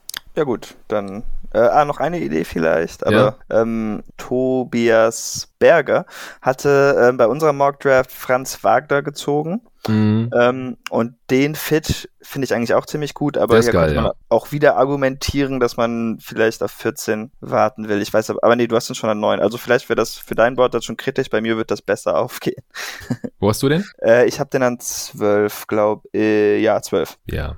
Ich meine, es ist auch immer witzig, wenn wir sagen, ja, vielleicht ist das Spiel ja nachher noch da, weil es hängt ja nur von unseren Entscheidungen wir ab. Aber genau, wir, wenn man es immer so im Vakuum betrachtet, wir entscheiden jetzt nur für dieses Team, ja gut, dann kann man hoffen, dass er in äh, sieben Picks oder nach sechs Picks noch ja. da ist. Ja. Also ich fand gerade, ähm, als nachdem du Jaden Springer für OKC gezogen hattest, dachte ich mir bei den Warriors, shit, das wäre andersrum cooler gewesen. Aber ich bin da sehr engständig. Springer bei den Warriors jetzt oder was? Ja, finde ich besser als Barnes bei, also jetzt von den Möglichkeiten, glaube ich. Hm, okay, warum? Aber auch äh, weil Point of Attack Defense auf jeden Fall gebraucht wird dort. Er würde niemandem im Weg rumstehen. Ähm, ich glaube, er kann auch ein bisschen hoch verteidigen. Neben Clay als auch Steph macht er Sinn. Äh, aber müssen wir jetzt nicht ja. unbedingt ausarbeiten. Ähm, Nö, hat mich interessiert. Ich wollte nur darauf hinweisen, dass ich also wirklich nicht auf den nächsten Pick schaue, während wir die Picks ja, hier gerade machen. So ist es richtig. Ja, dann nehmen wir doch jetzt Scotty Barnes an sieben zu den Golden State Warriors okay. von Florida State. An acht sind wieder die Orlando Magic dran. Das ist wie gesagt der Pick von den Bulls. Sie haben äh, mit an fünf, wie gesagt, James Booknight schon geholt. Damit äh, haben wir einen Spieler genommen, wo wir Star Upside sehen und der am ehesten noch werfen kann, was ihnen halt so ein bisschen fehlt bisher bei ihren Talenten. In welche Richtung würdest du jetzt an 8 gehen? Also ich würde weiterhin auf Upside setzen, an Orlandos Stelle eigentlich, weil ja. so unklar ist, welche Spieler da sind, die auf Dauer dort bleiben werden im Moment. Also hier würde ich zum ersten Mal ernsthaft über, also nochmal ernsthaft über, also für Orlando äh, nochmal ernsthaft über äh, Keon Johnson nachdenken und auch zum ersten Mal mhm. insgesamt ernsthaft über Kuminga, einfach wegen der Upside. Und wenn es nichts wird, ich meine, die haben jetzt hier zwei Picks, dann kannst du halt auch mal einen verbraten. Also wenn wir einen davon nehmen, dann würde ich auf jeden Fall Keon bevorzugen, weil ich glaube, bei ihm kann ich mir besser vorstellen, was seine Rolle in der NBA sein wird, während ich bei Kuminga halt doch echt viel Angst habe, dass er einfach ein ineffizienter Chucker wird. Ja, ja ich habe Kion auch über Kuminga. Okay, also ist für mich jetzt ein bisschen Reach, aber ähm, ja, du darfst Potenzial, gerne Alternativen. Argument. Hast du ja, also ich hatte halt gesagt, die nächsten Spieler auf meinem Board sind Giddy, aber das ist wieder so ein bisschen das Wurfding und mhm. Playmaker haben sie eigentlich auch eher genug wahrscheinlich. Ja. Erstmal, die man, also sie haben auch genug, die sie noch austesten müssen oder wollen. Ja. Äh, Zaire Williams finde ich vielleicht schon fast zu riskant für Orlando. Ähm, und Moses Moody finde ich ein bisschen zu langweilig und dann kommt man eh schon wieder ein Tier runter bei mir und dann kann man von mir aus auch Kion nehmen. Okay, dann nehmen wir Keon Johnson von Tennessee zu den Orlando Magic. An 8, dann kommen wir zum neunten Pick. Sacramento Kings. Auch interessant. Ich glaube, die würden hier jetzt nicht mehr allzu viel riskieren wollen, weil die wahrscheinlich irgendwann, äh, solange Darren Fox noch unter Vertrag steht, vielleicht auch wieder ein paar Spiele gewinnen wollen. ja. Eher kein Guard, weil mit Halliburton, Fox sind sie da schon ganz gut abgedeckt für die Zukunft oder? Ja, sehe ich auch so. In also Gedi, ja? Gedi würde für mich noch passen, aber okay. ich glaube, ich würde trotzdem lieber einen Shooter noch nehmen. Ja, mit Gidi hättest du dann halt so Passing Overkill, wenn die alle drei zusammen auf dem Feld stehen, was mit Gidi ja geht, weil er ja. zumindest mal lang genug ist. Aber ich weiß auch nicht, wie gut mir das gefallen würde mit, mit Halliburton zusammen. Ähm, die meisten Teams haben wahrscheinlich dann äh, immer einen Spieler, dass einer von beiden attackiert werden kann, one-on-one, die hat, weil die halt ja. beide auch relativ dünn sind und Gidi ja, ist zwar so, 6'8 groß, aber nur 6'8 Wingspan und so. Wen magst du denn am meisten zwischen Moody, Wagner und Kuminga? Und von mir aus noch Williams? nee, Williams habe ich nicht so weit oben. Aber den okay. nehmen wir jetzt wahrscheinlich dann irgendwann, weil du wirst mich nicht früher oder später davon überzeugen. Darfst auch nachher noch den Case machen. Aber hier kommt er für mich noch nicht in Frage. Ich habe Moody am höchsten von denen jetzt gerade, aber im Prinzip auf einem Level mit Wagner. Also Kuminga würde ich hier nicht nehmen, das ist viel zu unsicher, dass es nichts wird. Es wäre halt wieder so ein typischer Kings-Pick. Also sie haben jetzt ein neues Front Office und so, aber das wäre halt wieder so, ja, Spieler hat Hype, komm, den nehmen wir jetzt mal hier an der Stelle und dann wird er nichts. Also davon haben die Kings ja in den letzten zehn Jahren so viele gehabt. Ja. Auf keinen Fall Kuminga. Du hast Moody über Wagner. Ich habe Moody über Wagner. Ich glaube, ich mag das auch besser, weil Fox und Halliburton können so viel Creation schultern. Ähm, Wagner bietet das ja vielleicht ein bisschen mehr als Moody, finde ich zumindest, zumindest über mhm. sein Playmaking. Dass Moody, glaube ich, besser ist und dann hat man auch langfristig jemand, der Harrison Barnes sinnvoll ersetzen kann. Moody ist besser on ball, oder? Als Wagner. Defender. Ja, ja, finde ich schon. Ja. Ich meine, hast du das Bild gesehen, wo der im Türrahmen steht? Nee. Okay, also es gibt ein Foto von ihm, da steht er im Türrahmen äh, und beugt sich so seitlich und mit seiner linken Hand, glaube ich, äh, fasst er den Türrahmen oben an und mit ah. seiner rechten Hand unten im Boden. ja, Seven Foot Wingspan. Ja, also einfach richtig absurd und das halt für einen Flügel. Und ähm, Halliburton und Fox sind ja auch beide wenn nicht kleiner, dann schmächtiger. Deshalb macht das, glaube ich, für mich mehr Sinn als Wagner für die Kings. Und ich glaube, ich mag seine Upside auch ein bisschen mehr als die von Franz Wagner, wenn ich ehrlich bin. Okay. Wenn das ja. als Scorer. Ja, also ich habe Wagner an 9, Moody an 10, sehe ich hier gerade, aber wie gesagt, auf einem Level, dann, äh, wenn du Moody da vorne hast, dann würde ich da nichts entgegnen und Moody gerne zu den Sacramento Kings packen. Cool. Ja, Moses Moody von Arkansas an 9 zu den Sacramento Kings. An 10. Die New Orleans Pelicans. Also ich finde, die haben ein ähnliches Anforderungsprofil wie die Sacramento Kings. Und vielleicht ja. können wir es kurz und schmerzlos machen, da jetzt einfach Franz Wagner einstecken habe ich überhaupt nichts gegen. Das klingt für mich ganz gut. Auch wenn ich jetzt wieder ein bisschen bereue, dass wir es nicht geschafft haben, Ingram und äh, Moody nebeneinander zu stellen. Aber gut. Warum? Wegen der Arme. Ach so, wegen der Wingspan, okay. ja, stimmt. Die von Wagner, da haben wir keine offizielle Wingspan gefunden, aber die ist wahrscheinlich nicht ganz seven foot. Aber er ist halt ein geiler Off-Ball-Defender. Wurf sollte am Start sein und das ist beides neben Zion halt schon sehr, sehr wichtig und hat den Pelicans letzte Saison auch gefehlt.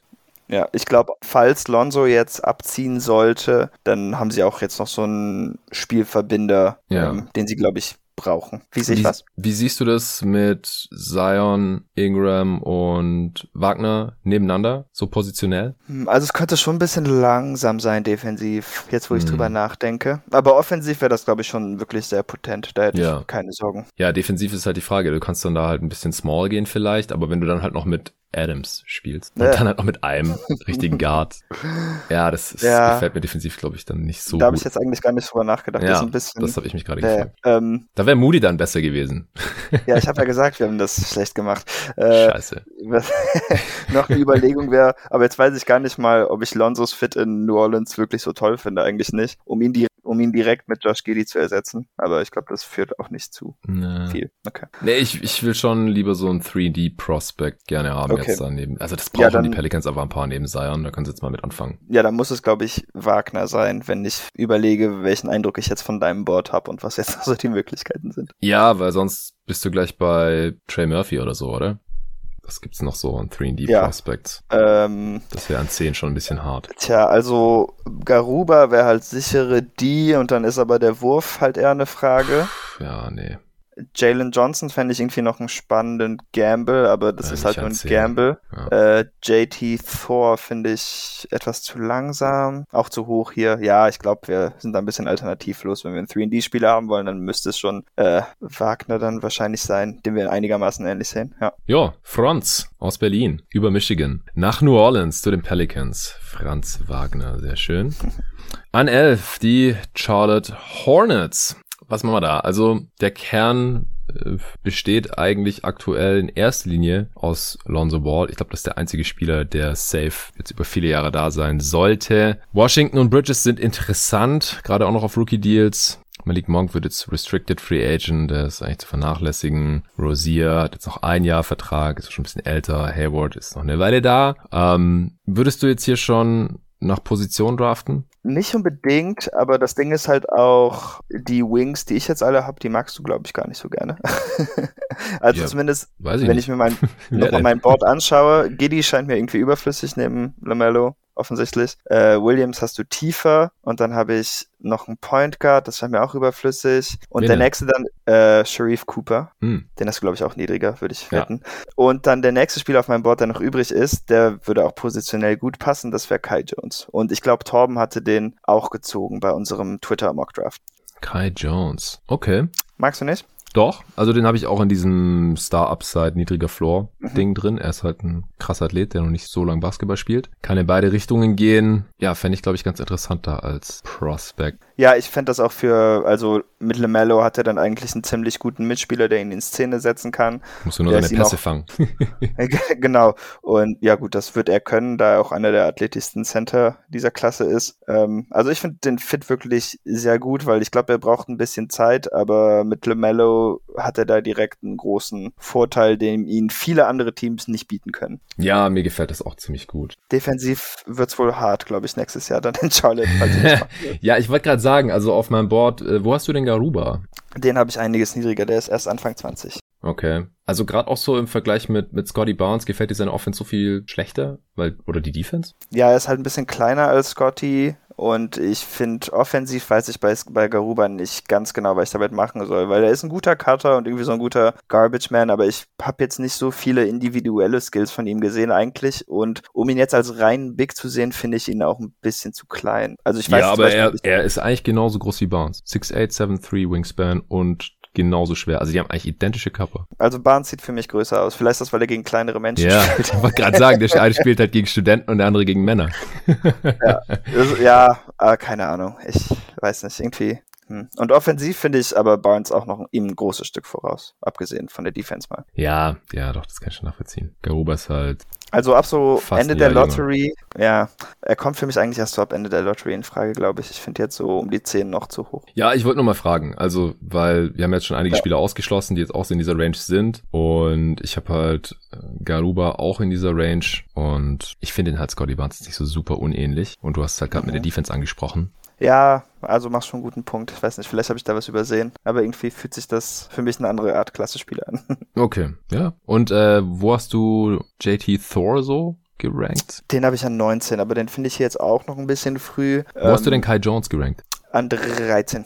Okay. Ja, ja also ich habe ich hab ja wie gesagt jetzt so zwischen 7 und 26 nur zwei Tiers und mhm. da äh, habe ich jetzt auch kaum Unterscheidungen gemacht. Das eine sind halt die mit der Star Upside und dem niedrigen Floor, da hätte ich jetzt eher Kai Jones drin. Und bei der Startup-Seite mit einem mittleren Floor, da habe ich dann eher Garuba drin und auch Thor. Ja, wir können, ich habe nichts gegen Kai Jones an dieser Stelle. Schengen ist auch ein Center. Wo hast du den gerankt? Äh, den habe ich an 25. Ja, ich an 23. Der ist auch in dem okay. äh, Star Upside, aber niedriger Floor mhm. Aber unter Jones, ähm, unter Williams, Jalen Johnson, Sharif Cooper und Kominga natürlich. Ja, der ist auch noch da. Also für mich klingt es nach Kai Jones eigentlich. Gut, dann nehmen wir Kai Jones von Texas zu den Charlotte Hornets. An 12, die San Antonio Spurs. Was machen wir da? Äh, sollen wir dem jetzt echt einen Spieler geben, den er will? Das finde ich ja fast schon ekelhaft. Ich spreche von Tobi. Gidi wollte natürlich. der, oder? Er wollte Gidi, ja. Und das ist auch der höchste Spieler auf meinem Big Board. Aber ich hatte gehofft, dass wir wieder so einen Wiseman-Streich spielen können, aber Kuminga, let's go. Kleines Geschenk für Nico und Tobi Bühne. Ähm, ja, also ich habe Kuminga wegen der Upside halt noch äh, über ja. Gidi. Ich habe Kuminga an mhm. 8, Gidi an 12 und Garuba an 11. Aber wie gesagt, alles dasselbe Tier. Kann man dann sich auch den Fit ein bisschen angucken. Aber Gidi in San Antonio wäre doch eigentlich ganz nice, oder? Außer, dass, ja, er, dass er wieder noch mal ein Spieler ist, wo der Wurf das Fragezeichen ist. Ja, das ist so wahrscheinlich das Einzige, was irgendwie ein bisschen weh tut. Aber ich glaube, an Playmaking fehlt es da, glaube ich, auch noch ein bisschen, je nachdem, was mit DeMar DeRozan passiert. Weil ja. ihre Guards sind ja alle eher so Combo-Guards. Also ich glaube nicht, dass ein Playmaker ihnen schaden würde. Mhm. Äh, der Spurs-Fan hat uns gesagt, dass er den Pick mögen würde. und ich glaube, sie brauchen auch noch ein paar größere Flügel, weil eigentlich ist ja Keldon Johnson und Rudy Gay, das sind ja eigentlich so die einzigen richtigen großen Flügel, die sie im Moment haben. Äh, stimmt, stimmt, den habe ich gerade vergessen. Aber der ist noch ein bisschen schmächtiger, da bin ich mir halt auch nicht sicher, ja, ob der letztendlich so wie Giselle, also ich finde Giddy ist doch nochmal zwei Vissels oder so von der oh, Körperbreite. Okay. ja. Aber stimmt, den hatte ich unterschlagen. Sie ja, haben auf jeden Fall auch schon Erfahrung äh, mit diesem Kyle Anderson-Spielertyp. Und sie haben einen guten Shooting-Coach. Mm. Ja, komm. Ich glaube, wir finden hier keinen besseren Spieler als Josh Giddy. Okay. An 12 zu den Spurs von Adelaide, ja, zu den San Antonio Spurs. Gut, an 13 die Indiana Pacers. Auch interessant, gibt es auch Gerüchte, dass sie den Pick vielleicht sogar shoppen wollen. Sind ja auch eher ein Win-Now-Team, die äh, viele gute Spieler auf alle Positionen verteilt haben. Ja, das wird jetzt interessant. Da kann man jetzt wirklich in verschiedenste Richtungen gehen. Wen hast du da so im Kopf? Ja, finde ich wirklich sehr schwer. Ähm, mal überlegen. Also meine Vorschläge, die du nicht magst, die überspringe ich jetzt einfach erstmal. Dann wäre der nächste Spieler auf meinem Board eine Sean Highland. Wo hast du den? Hast du den überhaupt? Ja, klar habe ich den. Äh, den habe ich auch hier drin äh, an 19 gerade sogar. Mhm. Ich habe Williams übrigens sogar an 18, ja. Also ah, okay. kannst du jetzt gerne jetzt mal hier reinbringen. Mach mal den Case für Zaire Williams bei den Indiana Pacers. Also viel stammt auch daher, dass ich sein erstes Spiel im College gesehen hatte und das war ein Riesenfest. Also da hat er wirklich die wildesten Dreier, die man sich vorstellen kann, genommen und getroffen. Ähm, seitdem lief es leider nicht mehr so gut, aber, mhm. also, und mit nicht mehr so gut meine ich katastrophal. Ich glaube, er hatte letztendlich ein True Shooting Percentage unter 50. Mhm. Ähm, es gibt wenige Spieler, die im College schon physisch so übermannt aussehen. Also da muss er wirklich noch an einigem arbeiten. Aber ich würde halt denken, worst case hat man hier einen 6'10 großen Spot-Up-Shooter, der den Ball gut bewegt und ist das wirklich so schlimm? Und wenn er, ja, und wenn er dann halt seinen Handle und Wurf irgendwie zusammenführen kann und ein bisschen Muskel draufbauen, dass er nicht jedes Mal, wenn er jemanden berührt, einen Schritt nach hinten fliegt, äh, dann ist da halt auch noch so viel Upside, die ich bei vielen anderen Spielern in dieser Draft nicht sehe. Aber das ist schon wirklich, muss man sagen, äh, das wäre von den Spielern, die wir bisher genommen haben, wahrscheinlich oder sicherlich der mit dem höchsten Bust-Potenzial. Ist das Bust-Potenzial größer als das von Kuminga? Äh, ähm, ich weiß ich nicht, aber ich finde halt, sein Ceiling ist höher als der von Kuminga, weil ich nicht wirklich Echt? weiß, was Kuminga gut macht. Ja, ich meine, also sein Wurf ist richtig nice von äh, Zaire Williams. Und wa was, ich, okay, so würde ich die Frage stellen. Was macht die beste Version von Kuminga gut? Weil ich weiß es nicht. Und die beste Version von Zaire Williams, was die gut macht, das kann ich mir halt vorstellen. Ähm, vielleicht, wie gesagt, verpasse ich was, aber ja, dass da bei Kuminga noch einiges zusammenkommen muss, ist klar. Aber wie gesagt, auf der anderen Seite, der ist gerade erst 18, der wird 19 im Oktober und der hat einen ziemlich krassen Fair. Körper. Und hm? Fair, habe ich gesagt. Fair, ja. äh, er muss halt bessere Entscheidungen treffen. A, kann man lernen wahrscheinlich. Und B, muss seinen Wurf verbessern. Ist auch schon vorgekommen. Und dann hast du halt einen athletischen Wing, der werfen kann. Ich weiß nicht, ob er eine erste Scoring-Option sein kann oder so, aber vielleicht eine zweite oder dritte. Und wenn er sich dann defensiv auch reinhängt, dann, dann hat er halt auch den Körper, um guter Wing-Defender zu sein. Und den Körper hat halt Williams schon mal nicht. 47% Shooting Williams, by the way. Ja. Für Stanford. 86er ja, Offensivrating. Cam Reddish-like, wenn nicht noch eine Stufe Schlimmer schlechter. Sogar. Ja. ja. Ja. Und, und Reddish aber man ist halt nicht halt so auch dünn. sagen, Reddish ist nicht so dünn wie Williams. Ja, das stimmt. Aber man muss halt auch sagen, also Stanford hatte echt eine bescheuerte Saison. Ich glaube, die haben nicht zu Hause gespielt. Er kam in die Saison mit so einer Knieschiene ähm, und irgendwann wurde das ganze Ding, glaube ich, auch bei denen abgesagt, weil die so viele Covid-Fälle oder Probleme hatten irgendwie. Also das ist auch einfach irgendwie blöd gelaufen, würde ich sagen. Aber gut, man muss mm. natürlich nicht zu viele Entschuldigungen machen. Ähm, ja, wenn du magst, können wir auch Kuminga nehmen. Ich finde, es wird jetzt auch langsam mal Zeit an 13 vielleicht. Wiseman, wo haben wir den letztes Jahr genommen? Den haben wir ja dann auch nicht so weit An 13 lassen, tatsächlich. Vielleicht ist das ha, der Pick für, das ist für der den, Spot. Äh, das ist der Lottery-Pick, den wir nur so halb mögen, Spot. okay, Geil. gutes Argument. War das nicht sogar zu den Spurs letztes Jahr? Ja, ja, das war zu den Spurs. Darum habe ich ja, mich so lange so, weit habe ich den Pod nicht mehr gehört. ja. Ähm, ja, komm, dann lass doch machen. Zur Not können sie noch weiter traden dann in der Mock-Off-Season. Äh, Jonathan Kuminga von den G-League Ignite aus der ja. Demokratischen Republik Kongo ursprünglich nach Indiana zu den Pacers wird er jetzt hier erlöst. An 14 wieder die Warriors mit dem einen eigenen Pick dieses Mal. Wir haben vorhin an 7 Scotty Barnes zu ihnen gedraftet. Eins der besseren Talente dieser Draft, der gleich helfen kann. Eventuell kann man ihn weiter traden mit dem Value. In welche Richtung gehen wir denn jetzt hier an 14? Äh, hm, ja, weiß ich eigentlich nicht, was wir da machen. Gibt es, also ich. Wer ist jetzt der höchste rein, Spieler, der noch bei dir auf dem Board ist? Äh, das ist Zaire Williams, aber ich weiß nicht, ob ich den so gerne mag in Golden State. Also, weil ich glaube halt schon, dass er noch ein paar Jahre brauchen wird und mm. das ist nicht die Timeline von denen und. Wenn er jetzt Wert, einfach nur offene Dreier bekommt die ganze Zeit? Ja, könnte klappen. ich weiß es nicht. Wie gesagt, also bei aller Liebe, die ich für ihn habe, er war halt schon einfach richtig, richtig schlecht im letzten Jahr. Deshalb weiß ich nicht, äh, wie groß das Projekt da ist. Hm, Believer hört sich irgendwie anders an.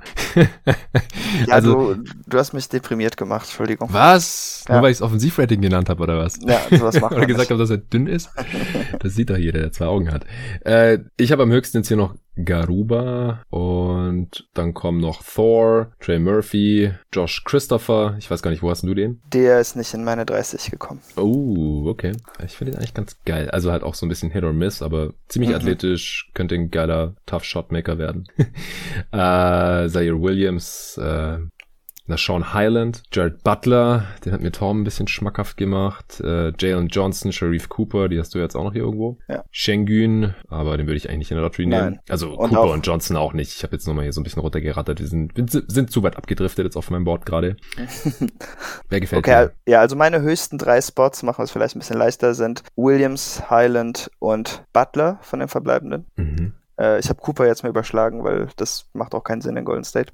Ähm, hm, also ich glaube, mit Highland und Butler sich dann irgendwie noch einen Ballhändler reinzuholen, wäre auch nicht unbedingt falsch. Ja, mit also, Highland vor allem halt noch einen krassen Shooter. Noch ein Splash Brother dazu, genau. Ja, genau. Der dritte Splash Bro.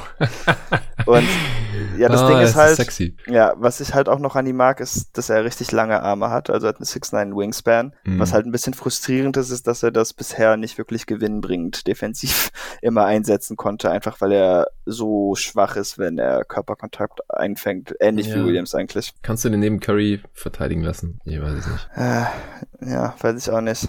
Jared Aber Butler in der Lottery? Butler fällt bei mir auch so gerade aus der Lottery raus, eigentlich. Ähm, aber ich glaube schon, dass er recht bald recht gut zocken kann. Er ist auch ein guter Ballhändler. Vielleicht kann man Clay und Steph dann auch noch ein bisschen mehr Offball spielen. Ob man das mhm. will, sei dahingestellt, aber vielleicht zur Entlastung, zumindest während der Regular Season. Ja, ich meine, wenn die da um die Blöcke flitzen, das ist ja auch nicht die schlechteste ja. Idee. Ja, eben. Also Butler könnte ich eigentlich auch ganz gut sehen. Der ist vielleicht so ein bisschen mehr Playmaker auch als Highland. Ja. Also das wäre für Steph und Clay, glaube ich, besser, zumindest vom Fit her. Ja, bin gerade noch mal überlegen. Aber ich glaube schon, also nachdem jetzt auch Barnes gedraftet haben, man braucht jemanden, der werfen kann, auf jeden ja, Fall. Ja. Also Garuba ist raus. Wie gesagt, Barnes auch vize ähnlich. Ähm, Thor hast du auch nicht so hoch. Also, ja, also ähm, kann man drüber nachdenken. Ich habe Thor einen Spot hinter Butler nur. Hm. Äh, war ich jetzt nicht zugekommen. Also das könnte man auch machen. Ich finde ihn halt irgendwie so ein bisschen äh, lahm, ich weiß nicht. hm. Obwohl er athletisch ist, aber der ist so ein bisschen lahmfüßig. Und mit Wiseman mhm. hat man das irgendwie schon. Und ich weiß bei Thor auch nicht genau, was am Ende seine Position am besten ist. Ich denke halt, es ist eher so ein 4-5er und da sind die Warriors dann doch schon eher bedient. Ich stelle mir den neben Draymond ganz spannend vor eigentlich. Ja, kann, kann ich mir vorstellen. Ja. ja. Trey Murphy als Der Shooter? ist beim, ja, den habe ich halt erst an 28, also das finde ich jetzt ein ja, bisschen ja. früh. Ich finde auch, dass die Draft sich jetzt hier so ein bisschen öffnet, so Mitte der ersten Runde, da kann man echt in tausend verschiedene Richtungen gehen und auch auf den anderen äh, Mock-Drafts und auf den Boards, da wird's ja immer sehr wild. Ja. Schwierig. Das ist der schwierigste Pick bisher, finde ich. Mhm. Was hältst du von Trey Mann? Äh, den habe ich auch erst an 27, aber ich mag ihn auch irgendwie sehr gerne. Ich, ich mag auch, wenn Torben über ihn redet, dann mag ich ihn noch mehr eigentlich. ja. Aber irgendwas fehlt mir da, ich weiß es nicht genau. Also Highland oder Butler? Ich habe Highland höher, aber ich glaube für die Warriors wäre Butler besser. Ja, dann dann lass das doch machen, oder? Oh. Weil es mit dem dritten Spl Spl Splash Bro auch nice wäre. ja, uh, ich will auch, also ich bin ja zusammen mit Torben Vorsitzender des Highland Fanclubs. Ich will uns Ja, der hat mich auch schon vorgewarnt, dass äh, du den hier so. schon früh ah, ziehen okay, okay. hm, hm. Du hast keine Vorliebe? Haben beide ihre Vorteile hier. Wir haben es ja gerade schon, schon besprochen. Ja, mit, mit Pool haben sie ja eigentlich schon einen Spieler, der auch ein ganz guter Shooter ist. Da müssen wir vielleicht auch gucken. Also an 14, aber bei den Warriors sollte man schon ein bisschen auf den Fit achten. Wer hat denn den höheren Wert im Vakuum? Butler oder Highland? Butler wahrscheinlich. Ja, auf jeden Fall. Also ah. zumindest bevor der Herzsache war Butler, glaube ich, eher so Top 20 ja, und Highland eher so 30 bis 40 oder 50 sogar. Also ja, stimmt. stimmt. Ja. Das ist ein guter Tiebreaker. Dann lass uns doch einfach Butler nehmen, dann haben wir das geklärt. Yes. Puh. Jared Butler von Baylor zu den Golden State Warriors. An 15 die Washington Wizards, das erste Playoff-Team. Wir sind durch mit der Lottery. Wer gefällt dir für die Wiz? Äh, in unserer Mock Draft hatte ich tatsächlich ähm, eine Sean Highland gezogen. ähm, ja, also passt jetzt nicht super, wenn Beal und Westbrook gleichzeitig spielen, aber ich glaube, in allen anderen Lineups wäre das schon ziemlich gut und sie brauchen auch mehr Spacing. Ähm, alternativ könnte man natürlich nochmal versuchen, einen Wing zu ziehen, aber selber war ich halt nie sehr zufrieden mit ihren Einsätzen in der Hinsicht in den letzten paar Drafts. Ja. Aber ich denke, es sollte ein Flügel oder Guard sein, um Westbrook und Beal auszulassen. Oder Garuba, Garuba als Defender. Vielleicht ja, also ich habe ihn eigentlich noch niedriger, aber ich weiß, dass du ihn so gerne magst. Ja, wie gesagt, es ist noch relativ fluide bei mir alles. Nur Teams, die einen Defender brauchen, ich meine, da gibt's jetzt nicht mehr so viele Alternativen auf dem Board. Aber man ja. kann natürlich auch sagen, komm, Shooting und äh, dann kriegt er die Rolle von Raul Neto oder so. und dann nehmen wir Highland. Äh, ich könnte mir schon vorstellen, dass Highland und Geruba oder Thor irgendwie die besten Fits sind jetzt so an dieser Stelle. Ja, der Frontcourt ist halt schon relativ voll. Ja, ich, das glaube ich halt auch. Ich wüsste halt nicht, wie ein Frontcourt-Spieler viel Raps kriegen soll, wenn sie halt auch noch irgendwie Avdija und ähm, Hachimura. Danke, äh, irgendwie aufbauen wollen. Ja. Dann würde ich wie in meiner Mock Draft wieder Highland nehmen. Ja, genau. Dann ähm, lass doch das mal. Also Bertans haben sie ja auch noch und äh, Bryant auch noch unter Vertrag. Bertans langfristig. Chandler ja. Hutchison hat auch noch ein Jahr. Oh Gott. Äh, Daniel Gafford. Also da der Frontcourt ist einfach relativ voll. Ja, lass ja. Sean Highland nehmen von VCU zu den Washington Wizards. An 16 der Pick der Boston Celtics. Da hast du schon viele Gedanken drüber gemacht. Dann wurde der Pick getradet zu den Oklahoma City Thunder zusammen mit Kemba Walker für Al Horford, als du gerade im Zug hier unterwegs nach Berlin warst vor ein paar Wochen. äh, traust du dem Pick jetzt noch hinterher oder ist es okay? Äh, nee, ich traue dem Pick auf jeden Fall hinterher, weil ähm, sogar in unserer Mock Draft, in der ich teil bin, habe ich es noch nicht mal geschafft, Zay Williams zum Beispiel zu ziehen und der ist für mich ein Top 10 Talent in dieser Draft. Stimmt, der wäre jetzt auch da. Ja, ähm, und das war mir auch schon klar, als der Pick getradet wurde, dass mindestens einer der Spieler, die ich in der Top 10 habe, wenn nicht sogar zwei, äh, hier noch verfügbar sein würden. Und auch wenn ich keine Lust mehr auf Kemba hatte, das ist trotzdem irgendwie ein bisschen eine harte Nuss. Das äh, kann man nicht anders sagen. Also du würdest sie jetzt knallhart Williams nehmen, wenn der Pick noch bei den Celtics wäre? Ohne zu zögern, ja. Was machen wir für OKC? Auch Upside-Pick, Zaire Williams, oder? Also eigentlich fände ich das ziemlich cool. Wen hatten wir eben nochmal für sie gezogen? Springer? Ja, ne? Ja. ja. Vielleicht ist es nicht ideal, wenn man mit Poku und Williams zwei so Bohnenstangen im Frontcourt hat, aber... Mm. Ähm, Guter Punkt.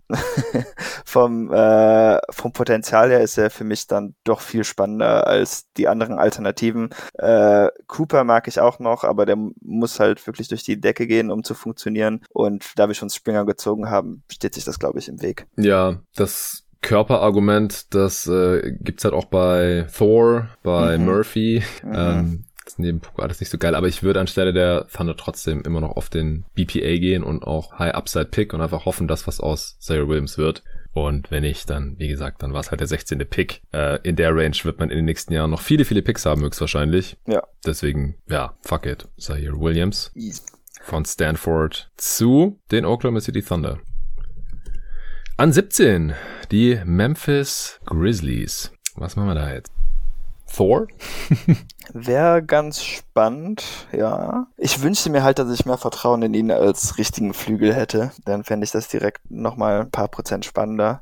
So Neben Jaron Jackson Jr. auf 4 und 5 ich glaube schon, dass es halt klappen könnte, aber Rebounding wird ja. hart. Rim Protection wäre wahrscheinlich ganz geil, aber und Shooting ja. eventuell. Hm. Garuba ist immer noch ein Kandidat. Äh, ja, Garuba wäre auch ganz geil. Cooper macht da keinen Sinn. Nee, hinter. vergessen. Jalen Johnson? Wo hast du den? Der ist bei mir an, ja, das wird, glaube ich, abgesehen von Cooper mein nächster Spieler. Ähm, ich weiß nicht genau, was aus ihm wer werden wird, offensichtlich, aber ich würde eigentlich sagen, an dieser Stelle ist das auch schon ein guter Gamble und irgendwo steckt da, glaube ich, doch noch ein bisschen All-Star-Potenzial drin. Und ich wüsste auch nicht, wie die Grizzlies das anders wie noch kriegen sollten. Also könnte ich mir Ja, die Frage ist halt, wollen die jetzt hier eher einen High-Upside-Pick haben? Also bei mir aus dem einen Tier, wo ja. Jalen Johnson ist da jetzt der höchste verbleibende Spieler. Also da habe ich Johnson, Cooper, Schengen und noch Greg Brown drin. Und äh, in dem ja, nicht ganz so hohe Upside vielleicht, aber dafür auch nicht so hohes Basspotenzial. Ja, da muss man natürlich auch vorsichtig mit sein,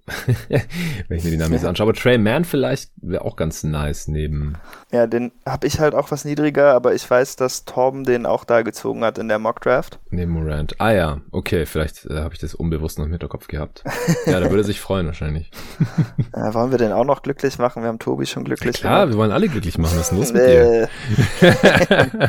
also so bin ich überhaupt nicht gepolt, Leute glücklich äh. machen. Äh, ja, von mir aus können wir auch Trey Mann machen. Also ich finde die anderen Optionen Optionen alle auch nicht so toll. Wie viel da waren sie denn im Shooting, weißt du das? 20. Die Grizzlies, die waren nicht so gut. Ja, 20. vom Ja, also ein Shooter würde den auf jeden Fall gut tun und ansonsten ja. Ja, Alternative wäre halt, wie gesagt, wieder Trey Murphy. Was sind eigentlich, also viele fragen sich wahrscheinlich Davian Mitchell, ja, aber ich gehe mal davon aus, du hast den auch nicht so auf deinem Board. Nee, also der kommt für mich auch so langsam in Frage. Ich persönlich habe den einen Spot hinter Garuba an 23. Ah ja, okay. Ah, auch ähm, wenn all, alles bei mir eigentlich eins hochrutscht, weil ich habe an 15 noch Roko Pokacin stehen und der ist gar nicht ah, Okay. Äh, wo hast du denn Chris Duarte? Den wollte ich nicht ranken, der ist mir zu alt. Ja, okay, kann ich nachvollziehen. Also das ist für mich so eine Sache wie zum Beispiel der Pritchard-Pick der Celtics letztes Jahr. Ich kann mir gut vorstellen, dass das der Pick okay wird, aber es ist einfach keiner, den ich persönlich je tätigen würde, wenn man den Mitte der 20er zieht oder so. Ja. Kisspert? Den habe ich auch nicht drauf, den finde ich auch langweilig. Alles klar. Nee, aber jetzt so an 17, da kann man langsam mal auch. Ja. Äh, also ich bin jetzt gerade ins nächste Tier reingegangen. Okay. Spieler, wo ich halt irgendwie Starter-Upside sehe, aber halt auch einen ziemlich niedrigen Floor. Gut, äh, Treyman, komm, neben okay. Morant ist doch ganz nice. Tun wir das. Shooting. Ah, unser Lieblingsteam wieder. Ja, also, also Treyman von Florida an 17 zu den Memphis Grizzlies. Ja, Oklahoma City, Thunder, hey, Schon wieder. Das ist der Pick von den Miami Heat. Äh, ich habe vorher noch mal kurz nachgeschaut, wie die Picks jeweils zu ihren Teams gekommen sind. In den meisten Fällen ist es schnell erklärt gewesen bisher und auch bei den restlichen Trades müsste das so, äh, Picks müsste das der Fall sein. Aber hier der Pick, der ist vier oder fünf Mal weiter getradet worden. Ursprünglich ging der von den Heat zu den Suns im Goran Dragic Trade und danach äh, war dieser Pick bei Suns-Fans so hoch im Kurs, haben wir gesagt, hey, er ist ungeschützt. Ja, 2000 2021, wer weiß, wie schlecht die Heater sind, auf keinen Fall irgendwie billig abgeben. Und dann wurde der in der 2018er Trade unter anderem halt gegen Michael Bridges getradet. Und danach äh, wurde der noch x-mal weiter getradet. Zuletzt dann im Paul George Trade 2019 zu den Oklahoma City Thunder und er ist letztendlich an 18 gelandet, fand ich ganz witzig vorhin, weil, wie gesagt, ich mich dran erinnern musste, wie Suns-Fans damals gesagt oh, das ist so wertvoller Pick und könnte ein Top 5 Pick sein, Top 10 Pick, wer weiß. Und jetzt ist er an 18 gelandet und in OKC. Und ja, das Anforderungsprofil ist immer noch dasselbe. Am besten Upside so hoch wie möglich, denke ich. Also in unserer Mock Draft hatte Albin, glaube ich, an dieser Stelle Alperin Schengen gedraftet. Mm, und hier okay. ist auch so für mich die Range, wo das wahrscheinlich interessanter wird. Ja. Auch wenn ich nicht weiß, ob ich das tun würde trotzdem. also ich finde Jalen Johnson doch irgendwie spannender noch. Ich habe Johnson auch über Schengen einfach vom Spielertyp her. Also Jalen mhm. Johnsons funktionieren, wenn's funktioniert in der NBA einfach deutlich häufiger als Schengens. Also also äh, etwas fußlahme Low Post Bigs, die ähm, vielleicht mal ein Dreier treffen, bisher das aber noch nicht getan haben. Also war beeindruckend, was er da in der Türkei gezeigt hat, in der türkischen Liga MVP geworden mit 18 und so. Das schüttelt man mal nicht so eben aus dem Ärmel. Aber in der NBA ist dieser Spielertyp einfach nicht so besonders gefragt. Man könnte jetzt halt irgendwie hoffen, dass er offensiv so gut wird, dass man ihn dann defensiv gerne versteckt und das Team um ihn herum baut, wie was ich, Prime, Kevin Love, der aber mit dem Team dann auch nie in die Playoffs gekommen ist. Ich glaube, Richtung Jokic oder sowas braucht man da jetzt nicht träumen. Ähm, das sind natürlich auch wieder lazy Comps mit irgendwelchen weißen, unathletischen White Dudes, die äh, gerne über den Post gegangen sind oder gehen. Aber äh, trifft es so ungefähr auch für dich? Ist das auch der Grund, wieso du ihn jetzt relativ niedrig gerankt hast? Weil der wird ja auch oft in der Lottery oder in der Top 10 sogar gerankt und wir haben jetzt halt bisher noch nicht gezogen. Ich sehe das eigentlich genauso. Ähm, ich würde halt sagen, er hat auf jeden Fall das Talent, um sein Spiel komplett umzustellen und dann könnte okay. er funktionieren. Aber dann müsste er, glaube ich, sein Spiel komplett umstellen und ich glaube nicht, dass ich in der Lottery darauf wetten würde, halt. Ähm, und dazu kommt auch noch, ich weiß nicht, ob du das gesehen hast, aber er spricht halt gar kein Englisch oh, Moment. Echt? Noch. Okay, krass. Nee, der wurde, der äh, Mike Schmitz macht ja immer diese Video-Breakdowns mit manchen mhm. Prospects und äh, da war dann halt noch eine Dolmetscherin bei, die das halt alles übersetzt hat. Hey, also auch da gibt es noch äh, eine Lern Lernkurve für ihn. Das wird, glaube ich, nicht für immer ein Problem sein, aber das wird den Einstieg auf jeden Fall auch nochmal erschweren. Ja, also die Thunder haben eigentlich Zeit, nur wenn man jetzt hier schon auf so einen High Upside Swing Pick geht, dann fände ich Jalen Johnson, glaube ich, schon noch spannender. Okay, wo hattest du Thor? Hattest du den vor oder hinter Johnson? Ja, den hatte ich davor. F ich hatte halt eigentlich auch in die Kategorie. Auch davor. Ja, der stimmt, der ist jetzt auch äh, ein Jahr jünger auf einmal. Ja. ähm, genau, der fällt eigentlich auch in diese Kategorie. Also der gefällt mir auch noch deutlich besser als Jalen Johnson, den können wir auch gerne nehmen. Ja, ich finde Thors Upside nicht ganz so klar, aber mhm. andererseits bin ich mir bei ihm viel sicherer, dass er eine Rolle haben wird und die auch einigermaßen ja. gut ausfüllt, während ich mir bei Johnson halt viel eher vorstellen kann, dass das einfach nichts ist in der NBA. Ja, ich finde Thor auch deutlich interessanter als Jalen Johnson. Ja, lass doch mal JT Thor nehmen. Ja, okay. komm. Ganz lange über andere Spieler geredet. Ja, wir müssen ja manchmal auch ein bisschen rechtfertigen, wenn die Hörer sich hier denken, ey, wo bleibt Schengen, was ist mit Jalen Johnson, immer mal wieder hier erwähnen, äh, warum wir die jetzt noch nicht genommen haben. Ja, JT Thor von Auburn nach OKC an 18, an 19 sind die New York Knicks mit ihrem eigenen Pick dran. Die haben gleich an 21 nochmal einen. Ja, die brauchen eigentlich mal Shooting. Ja, das wäre ganz gut. Oder ein Point Guard, um irgendwie Alfred Payton zu ersetzen. Ah, ja, das. Oh, stimmt. Ich habe den schon wieder ganz vergessen, weil du, du ja so ein Hater bist. Also ich weiß, dass. Ich bin kein Hater. Mit, du bist ein Hater. Was? Mit einem seiner New York Picks hatte ähm, Dennis auf jeden Fall Shreve Cooper gezogen. Ja, in seinem Mockpot auch, glaube ich. Ah, stimmt, kann gut sein. Das Einzige, was mich bei Cooper stört, also er wird egal wie besser sein als Alfred Payton, da bin ich mir ziemlich sicher. Aber ihnen noch einen Spieler zu geben, der als Shooter so große Fragezeichen mit sich bringt, tut mir halt auch irgendwie ein bisschen weh. Ja, trifft seine Dreier halt nicht, obwohl er ein guter Freibeschütze ist. Das macht mir ein bisschen Sorgen. Also ich finde so in den 20ern kannst du schon so einen kleinen Guard draften. Ich würde ihn halt niemals höher draften, denke ich. Weil Spieler um die 1,80, die ja werden selten so gut, dass die halt einen Top 20 Pick wert sind, vor allem wenn sie ihre Dreier nicht treffen. Das ist halt echt schwierig. Nee, stimmt schon. Also ich habe ihn an 11. Das liegt auch daran, dass ich ihn sehr gerne mag. 11? Ähm, ich, wow. Ja, ich, ich bin okay, aber bin ich der Meinung, Hater, ja. ja, ja. Ich bin der Meinung, dass es schon lange keinen äh, Prospect mehr gab, der mit dieser Ballhandling-Passing-Kombination in die Liga kam. Aber das liegt natürlich auch ein bisschen daran, dass er so klein ist. Hm. Ähm, und ohne Shooting erschwert das das Ganze natürlich auch immens. Das äh, kann ich auch nicht anders sagen. Also ich glaube auch bei ihm ist es so, entweder der ist ein guter Starter Richtung Star oder er ist halt einfach schlecht. Ich glaube, das hängt so ein bisschen mit dem Spielertyp zusammen, was dabei rauskommt. Und ob das jetzt für die Knicks so optimal ist, weiß ich nicht. Ja gut, sie haben jetzt zwei Picks, ja. Also sie können ja, einen vielleicht verbrennen, wenn Cooper nix wird. Also ich glaube, ich kann mir auch vorstellen, dass sie ihn halt draften und trotzdem noch einen Veteran Backup Point Guard holen, um Peyton zu ersetzen und Rose zu entlasten, wer dann da startet im Endeffekt. Mhm. Muss mal sehen, wie gut dieser äh, Free Agent dann ist. Und dann kann Cooper ja dahinter so ein bisschen rangeführt werden. Er ist ja auch noch jung. Und mit dem anderen Pick der Knicks würde ich dann vielleicht ein eher sicheres 3D Prospect nehmen oder so. Weil das hat man halt auch gesehen jetzt in den Playoffs. Und also die Knicks, die sind jetzt halt gerade auch in einer Position, da sollte man schon ein bisschen auf den Kader achten, weil die waren jetzt halt schon in den Playoffs, sogar mit Heimrecht und so. Und hat man halt schon relativ deutlich gesehen, was dem Team fehlt. Und das war halt Shooting und Defense. Wing Defense halt. Also nicht, also die ja. Regular Season Defense war ja ganz gut, aber also am besten halt ein Point of Attack Defender. Ähm, ja, weiß ich nicht, ob man das hier noch findet. Wer, wer schiebt den dir da so vor? Ähm, also dann vielleicht noch eine Idee, da du Point of Attack Defender gesagt hast. Der beste, der davon noch übrig ist, Mitchell. der Genau, der vielleicht ein guter Schütze ist, ja. ist Davion Mitchell. Aber da weiß ich halt auch nicht, was ich bei ihm aus diesen Freiwurfzahlen, die er schon immer so schlecht hatte, machen soll. Ja, unter 70 Prozent. Aber ansonsten, das Dreiervolumen stimmt halt schon irgendwie. Also, aber auch wieder so einen alten Spieler draften. Ich denke aber, Thib Thibodeau würde ihn lieben. Also ja,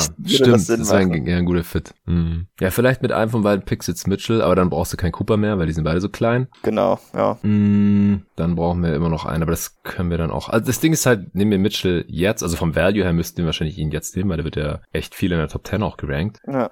Ist auch wieder so einer, das ist genau umgekehrt ähm, im Vergleich zu Springer. Den mag stimmt. in der deutschen Draft-Bubble, glaube ich, niemand. Und drüben wird halt überall in Top 10 gerankt und gemockt. Ja, vom Value müsste man es wahrscheinlich eher Mitchell nehmen und dann in, in zwei Picks in Wing. Ja, okay, dann machen wir das doch jetzt einfach. Okay, also du bist cool damit, jetzt hier Mitchell zu nehmen statt Cooper wegen der Defense, oder? Ähm, ja, also persönlich mag ich einfach nicht so, wie er in New York passt, abgesehen davon, dass er besser wäre als ihre Point Guard Option. Und wenn du ihn halt so niedrig siehst, dann. Ich habe ihn an 22, also ich kann ihn gerne an 19 draften. Ich habe noch über Mitchell, also. Mhm. Ich sehe, habe ihn halt nicht an 11. also ich finde Coopers, ja, ist kein Ding. Upside schon höher. Ich meine, wie viele Jahre ist der Jünger? Zwei, drei? Ja. Fast drei. Ja. Hm. Also ich mag Cooper mehr schon, muss ich sagen. Aber ja, dann nehmen wir doch Cooper. Easy. Wir also haben, wenn wir den beide über Mitchell haben und okay. sonst nichts okay. dagegen spricht, komm. Dann nehmen wir doch. Dann hat Mitchell Pech gehabt. Uff, hart. Stand schon fast auf dem Podium und wurde wieder zurückgeschickt. Ja, Mütze wieder abgezogen.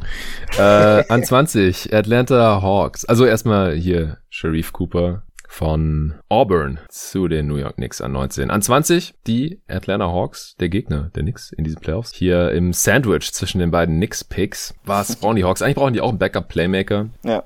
Wings haben sie eigentlich schon genug, aber man kann nie genug Wings haben. Was sie nicht brauchen, sind Bigs. Höchstens ein Ersatz für John Collins, falls er in der Free Agency geht. Ich meine, wir haben gerade über ihn gesprochen, aber würde Davion Mitchell dann nicht einfach hier vielleicht Sinn machen? Hm es ist halt so, auch wenn er ein guter Verteidiger ist, ich weiß trotzdem nicht, wie gut das neben Trey aussehen würde. Denn ja, er ich wollte halt gerade fragen, kann er neben Trey spielen?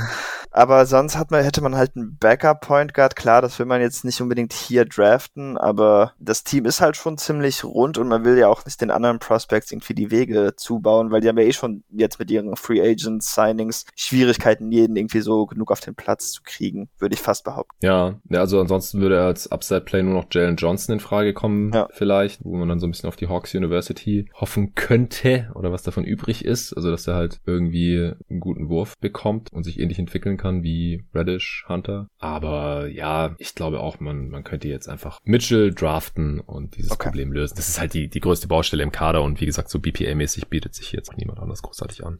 Und er ist schon wirklich ein sehr beeindruckender Athlet und äh, so viel Athletik haben die Hawks ja jetzt eigentlich neben John Collins auch nicht per se. Alle anderen Spiele, würde ich sagen, sind eher so ein bisschen Positionsdurchschnitt oder Unterdurchschnitt. Mhm. Okay, dann nehmen wir noch David Mitchell von Baylor an 20 zu den Atlanta Hawks. An 21 sind wieder die Knicks dran. Das ist der Pick von den Mavs, der im Porzingis Trade zurückkam. Also jetzt auch nicht so super hoch geworden, dieser First Rounder, aber jetzt können sie hier auf jeden Fall nochmal eine Lücke im Kader schließen, indem sie vielleicht einen defensiven Wing oder einen werfenden Wing oder am besten einen, der beides kann, ziehen. Was hältst du von Trey Murphy? Finde ich, kann man jetzt gerne machen. Ich habe ihn zwar noch ein bisschen niedriger, aber die anderen Spieler, die ich in der Range habe, sind alles irgendwie so Forwards oder Bigs, die nicht wirklich werfen können und das macht nun wirklich keinen Sinn. Äh, Garuba vielleicht noch wegen seiner Defense, aber ich glaube, das wird mit dem Spacing einfach zu ja, wo hart. Soll, ja, wo sollen der spielen? Neben Randall, neben Mitchell? Äh. Ja, ja. ja, dann machen wir doch einfach Trey Murphy. Der Wurf wird dem Team helfen. Oder warte, ich habe noch eine, eine wilde Idee eigentlich. Okay. Vielleicht. Ähm, was hältst du von Josh Primo? Mit dem habe ich mich jetzt nicht so beschäftigt. Der war jetzt keiner der 34 Spieler, die wir hier auch vorgestellt haben im Pod. Du hast mir heute vor, vor der Aufnahme geschrieben, dass du den eventuell ziehen würdest, weil er dir gefällt. Ähm, kannst du ja vielleicht den Hörern ganz kurz zusammenfassen, was für ein Spielertyp das ist? Ja, also im Grunde ist das ein Off-Guard im Moment, der ist 6'5 mit einer 6'9 Wingspan, ziemlich dünn, aber ähm, er ist der jüngste Spieler im Draft und er projiziert als ziemlich guter Shooter. Er hat dieses Jahr 38 Prozent getroffen ähm, mhm. bei einigen Versuchen. Ich habe jetzt leider gerade den Tab geschlossen, aber bei vielen Versuchen ähm, mit dem Ball in der Hand ist da jetzt noch nicht so viel, aber aufgrund seines Alters und seines Shooting-Talentes und äh, ja seiner Größe für einen Off-Ball-Guard als an 6'5 fände ich ihn eigentlich so als Projekt ein bisschen spannend. Den könnte man erst in der Ecke parken und vielleicht hätte man dann in zwei, drei Jahren einen richtig guten Shooter, der zum Rest des äh, Kerns passt. Aber die Sache ist natürlich, Trey Murphy wird schon schneller bereit sein, dem Team zu helfen. Also das würde man damit ein bisschen nach hinten schieben wahrscheinlich. Ja. Und er ist einiges kleiner natürlich.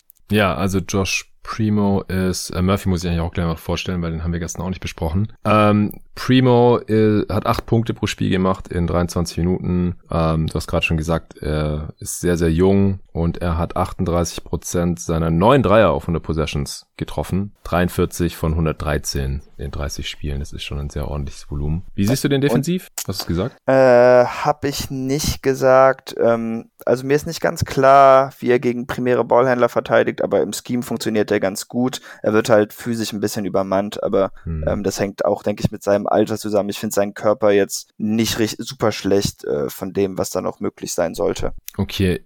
Trey Murphy ist halt so ein langer Defender, das gefällt mir ganz gut. 6'9 groß, 7 Foot Wingspan. Also so, erinnert mich körperlich so ein bisschen an Mikael Bridges. Also halt auch ziemlich dünn, 205 Pfund. Geht aber noch, also mhm. deutlich mehr als jetzt Say Williams oder Brandon Boston oder so. Aber eher dünner unterwegs. Also jetzt, ich glaube, niemand, der Bigs verteidigen kann oder so. Aber ich glaube, für Wing ist es schon ganz ordentlich. Ist im Juni 21 jetzt schon geworden, also bisschen älter, drei Jahre äh, am College gezockt, jetzt die letzte Saison in Virginia, keine große offensive Rolle, 30 Minuten pro Spiel, äh, 11 Punkte, 43 Prozent seiner Dreier getroffen bei 11 Versuchen auf 100 Possessions, also ordentliches Volumen. Und davor hat er bei Rice gespielt und über die drei Jahre am College hat er 12 Dreier auf 100 Possessions genommen und 40 Prozent davon getroffen, 82 Prozent seiner Freiwürfe, super effizienter Spieler, aber ja, wie gesagt, also offensiv wahrscheinlich nicht viel mehr als so ein, so ein Shooter. Und das ist halt ganz nice, so 3D. Also der braucht ja keine Star-Upside. Länge, Dreier, Touch, alles am Start. Ich, ich finde ihn eigentlich ganz cool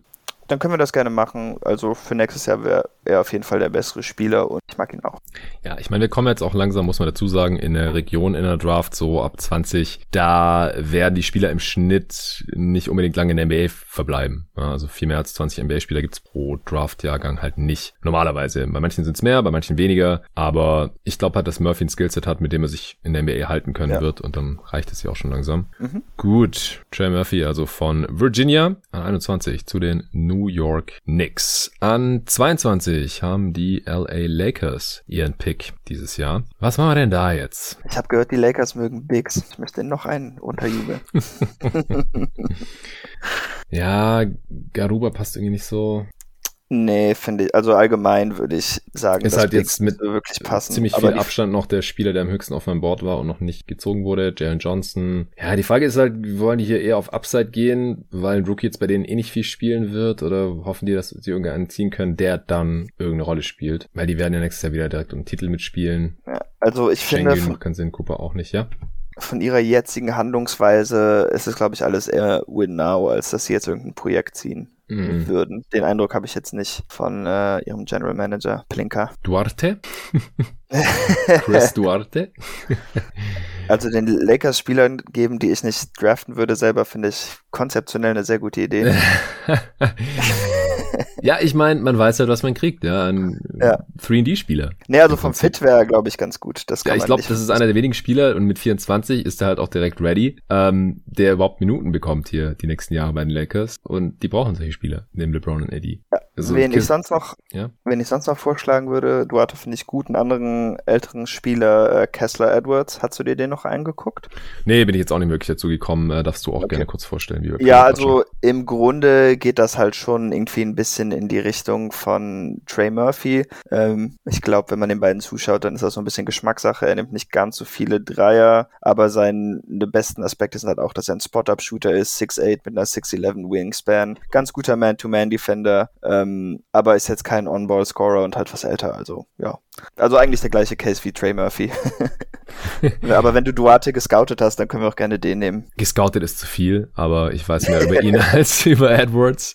Ähm, ja, ich, ich, wie gesagt, ich finde es halt auch krass, dass ein Rookie, der 24 ist, teilweise so hoch gerankt wird. Aber ich glaube, hier an 22 geht's langsam. Und bei den Lakers, wie gesagt, die sind im absoluten Win now. Die sollten die nächsten ein, zwei Jahre gewinnen, solange LeBron noch in der Prime ist. Und das Skillset passt halt schon sehr gut. Also macht viel mehr Sinn als jetzt Jalen Johnson, Schengen, Cooper, ja. Garuba, Spieler, die ich jetzt bei anderen Teams noch viel eher nehmen würde. Aber ja, komm, lass Duarte nehmen äh, aus der Dominikanischen Republik über der hat erst in dieser äh, Junior College Liga gezockt, deswegen ist er auch so alt. Und jetzt mhm. zuletzt in Oregon. An 22 zu den LA Lakers. An 23 haben die Houston Rockets nochmal einen Pick und an 24, übrigens auch Spoiler Alert, der 23er ist von Portland, der müsste im Covington Trade gekommen sein und der an 24 ist von den Bucks, das müsste der vom PJ Tucker Trade sein. Also hier haben sie noch ein bisschen was von den Rollenspieler-Dudes, die sie in der letzten Offseason bzw. Saison weggetradet haben. Also wir können uns jetzt hier gleich zwei Spieler aussuchen und bei den Rockets ist natürlich nach wie vor alles auf die Zukunft ausgerichtet. Ich würde hier komplett auf High Upside gehen. Wir haben ihn ja an zwei vorhin Jalen Green gegeben. Also ich würde auf jeden Fall einen der beiden Picks auf Garuba jetzt verwenden. Ja, komm. du hast also, den auch hier in der Range, oder? Ja, ja, ich habe ihn an 21 jetzt, genau. Ja, dann muss er an 23 weg. Das ist der erste Pick. Usman Garuba aus Spanien von Real Madrid nach Houston. Und äh, an der anderen Position, an 24, wen nehmen wir da? Also die Spieler, die ich auf meinem Board mit dem höchster, höchsten Potenzial habe, glaube ich, sind wahrscheinlich Jalen Johnson und ähm, hatten wir den? Den haben wir doch schon zu nix genommen, oder? Ah ja, stimmt. Ja, ja. Ähm, also Jalen Johnson und Josh Primo. Da hat mich diese Mitchell-Geschichte jetzt vorhin selbst verwirrt, aber ich habe es ah. aufgeschrieben, ja. Ja, ja, Cooper ist weg, sorry. Ähm, Schengen könnte man hier vielleicht nochmal mm. überlegen. Mit Wood hat man vielleicht sogar den perfekten ja. Typ, den man daneben stellen will. Also ja, für die ersten paar Jahre. Wenn man sich darauf einlassen will, halt. ja, weil Wood werfen kann und ein relativ athletischer Shotblocker ist zumindest. Ja, und Garuba ähm, kann zumindest mal verteidigen in anderen Line-Up-Konstellationen. Auch neben Schengen, ja. Komm, lass doch das vielleicht das machen. Weil ich meine, was sind die Alternativen? Äh, Jalen Johnson hast gerade schon gesagt. Ja, ich habe noch Isaiah Jackson in dieser Range. Ja, äh, habe ich im nächsten hier ist halt für okay. mich Rollenspieler. Isaiah Todd habe ich noch in dieser Range. Ah ja. Greg Brown ist aber, also das ist jetzt gerade, äh, sind alle so meine Big Men, die habe ich alle hintereinander. ja, Greg Brown habe ich, habe ich auch noch relativ nah hinter Schengen gerankt. Miles McBride, wo hast du den? Der ist auch, habe ich jetzt nicht mehr gerankt, der ist so okay. zwischen 30 und 35, aber ja. Ich finde Schengen hier echt ganz cool. Also, die haben drei First Rounder, da kannst du den dritten dann schon mal an der Stelle auch Ja, so genau. Und ich glaube, wir können es auch nicht bringen, ihn gar nicht zu draften. nee, nee, nee, das hatte ich auch nie vor. Also, letztes Jahr haben wir ja Obi Toppin auch ziemlich spät, zwar erst, aber dann auch noch genommen. Zu den Knicks, by the way, nur mit einem anderen Pick. äh, Alperen Şengün von Besiktas Istanbul. Zu den Houston Rockets, zwei Internationals, schön. Können sie dann auch noch stashen, wenn sie Bock haben. Ich weiß nicht, ob es eine Alternative ist bei den beiden, aber mhm. grundsätzlich ist Wir haben übrigens bei den letzten paar Picks, wo wir über Shooter gesprochen haben, super erfolgreich Corey Kispert total unterschlagen. Du hast gesagt, du, du magst den nicht, habe ich ja, auch nicht mehr gefragt. Nicht. Aber ja. da, da kommt man ja, glaube ich, auch. Bei den Lakers habe ich da nicht entweder dran gedacht oder ich habe sogar den Namen kurz ausgesprochen. Aber da hast du Kessler Edwards vorgeschlagen. Ja, ja vielleicht habe ich das, habe ich nicht gehört dann. Ja, whatever, vielleicht habe ich es auch gar nicht gesagt. Ich, ich hatte es auf jeden Fall kurz im Kopf und dann ähm, kamst du mit Edwards um die Ecke. Egal, 25. Die LA Clippers haben ihren First Rounder. Ist die Frage, draften die jemanden, den sie eventuell spielen lassen können, so wie Trey Mann, der als junger Spieler schon direkt Teil der Rotation wurde, als ehemaliger Second-Round-Pick auch wohl gemerkt. Also das gibt's schon auch bei ihnen. Oder ist die Rotation eh schon voll genug und sie nehmen einfach den BPA? Hm, ich überlege gerade, was sie. Also, ja, das Team ist eigentlich echt schon ein bisschen fertig irgendwie. Auch wenn ihnen natürlich jetzt ein Flügel fehlen wird. Die haben ja ein paar, Call. genau, die haben ja ein paar äh, Free Agents auch. Also, ist halt die ja, Frage. Aber das wissen wir halt nicht. Genau, also gehen davon aus, dass Leonard bleibt. Äh, Ibaka ja. kann aussteigen, aber ich glaube, das macht auch nur, wenn er danach dort verlängert wird. Wird er nicht, ist er verletzt. Ja. Hm? Also der wird nicht aussteigen, denke ich, mit seiner Ja, Verletzung. aber da gibt's doch Gerüchte, dass es so ein Wink-Wink-Deal war, ja. Weil er die Mid-Level genommen hat und woanders vielleicht mehr bekommen hätte, dass er dann halt nach dem ersten Jahr aussteigt aus der Mid-Level und dann ähm, bisschen mehr Geld bekommen kann. Reggie Jackson ähm, ist die Frage, ob er bleibt oder nicht. Ansonsten könnte man irgendwie noch einen Guard gebrauchen in der Rotation. Batum könnte abwandern. Die brauchen halt auch eher einen Win-Now-Spieler. Weiß nicht, Kispert wäre eine Idee. Ja, ich weiß halt nicht, ob die sich das antut. Also ich meine, er ist, ist nicht der gleiche Spieler. Er ist irgendwie ein blöder Vergleich, auch einfach, weil das weiße Shooter-Dudes sind. Aber so wenig Minuten, wie sie in diesen Playoffs aus, ähm, ich mir gerade der Name nicht ein. Uh, Kennard, Luke Kennard. Kennard gekriegt haben, genau. Mm. Und so wie sie spielen wollen, äh, ist Kispert, glaube ich, einfach nicht gut genug. Also das, dann ja. hast, machst du dir immer, stellst du dir immer eine Blöße. Das wird nur ganz situativ klappen und ansonsten machst du dir immer deine potenziell starke Defense damit irgendwie kaputt, glaube ja, ich. Ja, sehr guter Punkt, dass es ähm, redundant ist mit Kennard. Dann, ja, Jalen Johnson glaube ich nicht. Nee, obwohl er, glaube ich, sogar in unserer Mock Draft auch zu den Clippers äh, gegangen war. Ja. ja. Ich meine, ah, irgendwann muss er halt auch weg. Ja. ja. Talent ist ja schon vorhanden. Ja. Auch eher er als jetzt Greg Brown. Würde ich auch. Also er ist schon jetzt ähm, mit relativem Abstand der höchste bei mir. Und er hätte Isaiah, Trade Wert, falls sie traden wollen. Ja, Isaiah Jackson habe ich auch noch in der Range, aber ich glaube, das passt nicht so, wie sie spielen wollen. Mm. Isaiah Todd fände ich noch interessant für sie. Ja, mach da mal einen Case aber, für Isaiah Todd, weil den habe ich jetzt hier auch nicht in meinen Top 30. Ja, also ich mag an ihm einfach, dass er einen sehr vielseitigen Wurf hat für einen 6'10-Spieler. Ähm, hat dann auch noch eine 7-1 Wingspan. Ähm, ist noch relativ jung, ist jetzt erst 20. Man muss aber sagen, er war nicht wirklich effizient und an Spielverständnis fehlt da auch noch einiges. Aber er könnte halt diese Pick-and-Pop, aber auch Pick-and-Roll-Spieler werden. Und ja, da ist einfach viel möglich, denke ich. Das Problem ist halt ein bisschen, dass er so von der Physis her ein bisschen Richtung Flügel geht auch, mhm. jetzt nicht der beste Rebounder ist, nicht der beste Verteidiger, auch wenn er da schon irgendwie ein defensiver Playmaker sein kann, aber es ist, äh, was danach passiert, ist nicht immer unbedingt zugunsten des Teams. ähm, ja, aber ich finde so von Spielern mit der Größe findet man halt auch nicht viele, die so einen vielseitigen Wurf haben und vom Spielstil hatte er mich in der G-League ein bisschen an so einen Mix, also nur vom Spielstil bitte, aus so einem Mix von Chris Bosch und Carmelo Anthony erinnert und das hat mir einfach ganz viel Spaß gemacht.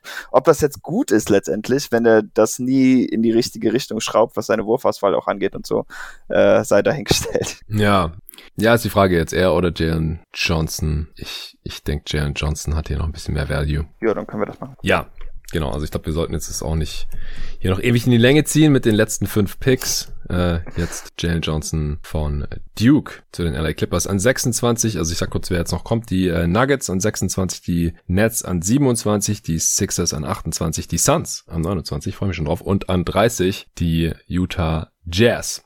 Also alles Teams, die nächste Saison sowohl in der Regular Season als auch in den Playoffs direkt wieder gewinnen wollen, die ein bisschen vielleicht auch auf den Fit gucken sollten, wobei die Spieler, die sie draften, wahrscheinlich auch viel Zeit in der G-League verbringen werden. Denver, ja, muss man natürlich im Hinterkopf behalten, dass die jetzt zum einen ein paar Free Agents haben und zum anderen natürlich Jamal Murray noch länger ausfällt. Barton kann aus seinem Vertrag aussteigen, Jermichael Green kann es auch tun, wobei ich mitbekommen habe, dass er wohl dazu tendiert, das nicht zu tun. Paul Millsap ist Free Agent, McGee ist Free Agent, also ich denke grundsätzlich wahrscheinlich Richtung Wing oder Guard. Eher kein Big. Weil sie haben ja letzte Saison erst Najee gedraftet, also letzte Draft, Bol Bol ist noch da, Chancha ist noch da. Ähm, ja, finde ich gut. Also dann käme auf meinem Board, was ich noch hab, äh, so mit Upside-Spieler wären dann BJ Boston und Josh Primo. Und, ah ja, BJ Boston gibt's auch noch. genau, und äh, eine safere Wahl wäre dann für mich Kessler Edwards, aber du könntest mir auch ganz gut die äh, Miles McBride oder Josh Christopher Gruppe oder so hier schmackhaft machen, weil wenn ich das nicht richtig verstanden habe, hast du die wohl in deiner Top 30. Stimmt, Josh Christopher, den habe ich vorhin irgendwann mal reingeschmissen und dann nie wieder. Also ich fand, finde Josh Christopher halt interessant, weil er ziemlich athletisch ja. ist und ja, vielleicht so ein Tough Shotmaker sein kann. Der geht so ein bisschen Richtung Nick Young oder so. Also kommt halt dann auch echt auf seine Wurfauswahl an und in was für ein Umfeld er auch kommt. Könnte ich mir neben Jokic eigentlich ganz spannend vorstellen. Und gerade wenn, wenn Barton geht, kann man, also ich will jetzt nicht sagen, dass man den Barton damit ersetzen kann, aber ja, ist die gleiche ein bisschen in die Richtung. Ja, genau. Ja, ja, ja. Komm. also würde mir auch gut gefallen. Das mit dem Dreier ist dann vielleicht ein bisschen schade, aber es ist ja nicht so, dass er da verloren ist und das nicht mehr lernen ja. könnte. Ja, genau. Gut, dann nehmen wir doch Josh Christopher an 26. Ja, Josh Christopher von Arizona State an 26 zu den Denver Nuggets. An 27 die Brooklyn Nets. Ja, ich denke, die können hier in verschiedenste Richtungen gehen. Ich denke, ein Rookie wird nächste Saison eigentlich keine Spielzeit sehen. Großartig. Wahrscheinlich nicht. Also ich habe gesehen, auch in manchen Mocks, da geben sie ihnen dann irgendwelche Bigs, Rim Protecting Bigs, die vom Spielertyp so ein bisschen Richtung der Andre Jordan gehen, frage ich mich halt, wieso soll dann dieser Rookie spielen anstatt der Andre Jordan? Macht keinen Sinn. Also Jordan hat in den Playoffs einfach nicht gespielt, hat keine Spielzeit mehr bekommen. Warum sollte man dann seinen First Rounder auf einen Spieler verwenden, der schlechter ist als der Andre Jordan in den ersten paar Jahren, sehr sicher, und dann auch keine Minuten bekommt? Also das halte ich für relativ sinnlos. Also, äh, ich hatte in unserer Mockdraft, da hatte ich auch die Nets. Ah. Da habe ich tatsächlich genau das gemacht. Hatte ich Isaiah Jackson gedraftet, weil der so weit gefallen war und auch weil das für mich an dem dem Moment einfach der Spieler mit dem meisten Potenzial ist. Das würde ich jetzt eigentlich wieder so sehen, aber ich höre schon. Die haben doch ja, schon den Claxton. Das äh, ja, aber ja, kann ich halt irgendwo nachvollziehen, aber sind wir uns sicher, dass Nick Claxton wirklich so gut ist? Also ich fände ich finde es jetzt nicht so schlimm, zwei Spieler mit ähnlichem Skillset da irgendwie drauf zu wetten. Gerade mhm. weil halt auch Blake und DeAndre gesundheitlich einfach so riesige Fragezeichen sind. Aber ähm, ich kann deine Logik auf jeden Fall auch verstehen. Äh, für mich war das halt auch an der Stelle einfach, weil er so viel höher auf meinem Board gerankt war als die anderen Optionen. Was Wo hast du den Jackson? Ich habe das jetzt gar nicht mehr auf dem Schirm gehabt, dass du den ähm, noch so hoch Ja, ich, ich habe den an 21 einen Spot vor Garuba tatsächlich. Ah, okay. Aber ich hatte schon in den äh, in dem Big Pot verstanden, dass du dich magst. Deshalb habe ich jetzt mir nicht die Mühe gemacht, da jetzt. Ja, ich finde halt nicht, dass man so diese, diese Non-Shooting, athletische Shot-Blocking, Rim-Running Bigs irgendwie in der Top 20 draften sollte. Darum habe ich ihn doch auch an 21. Haben wir doch mal. Ja,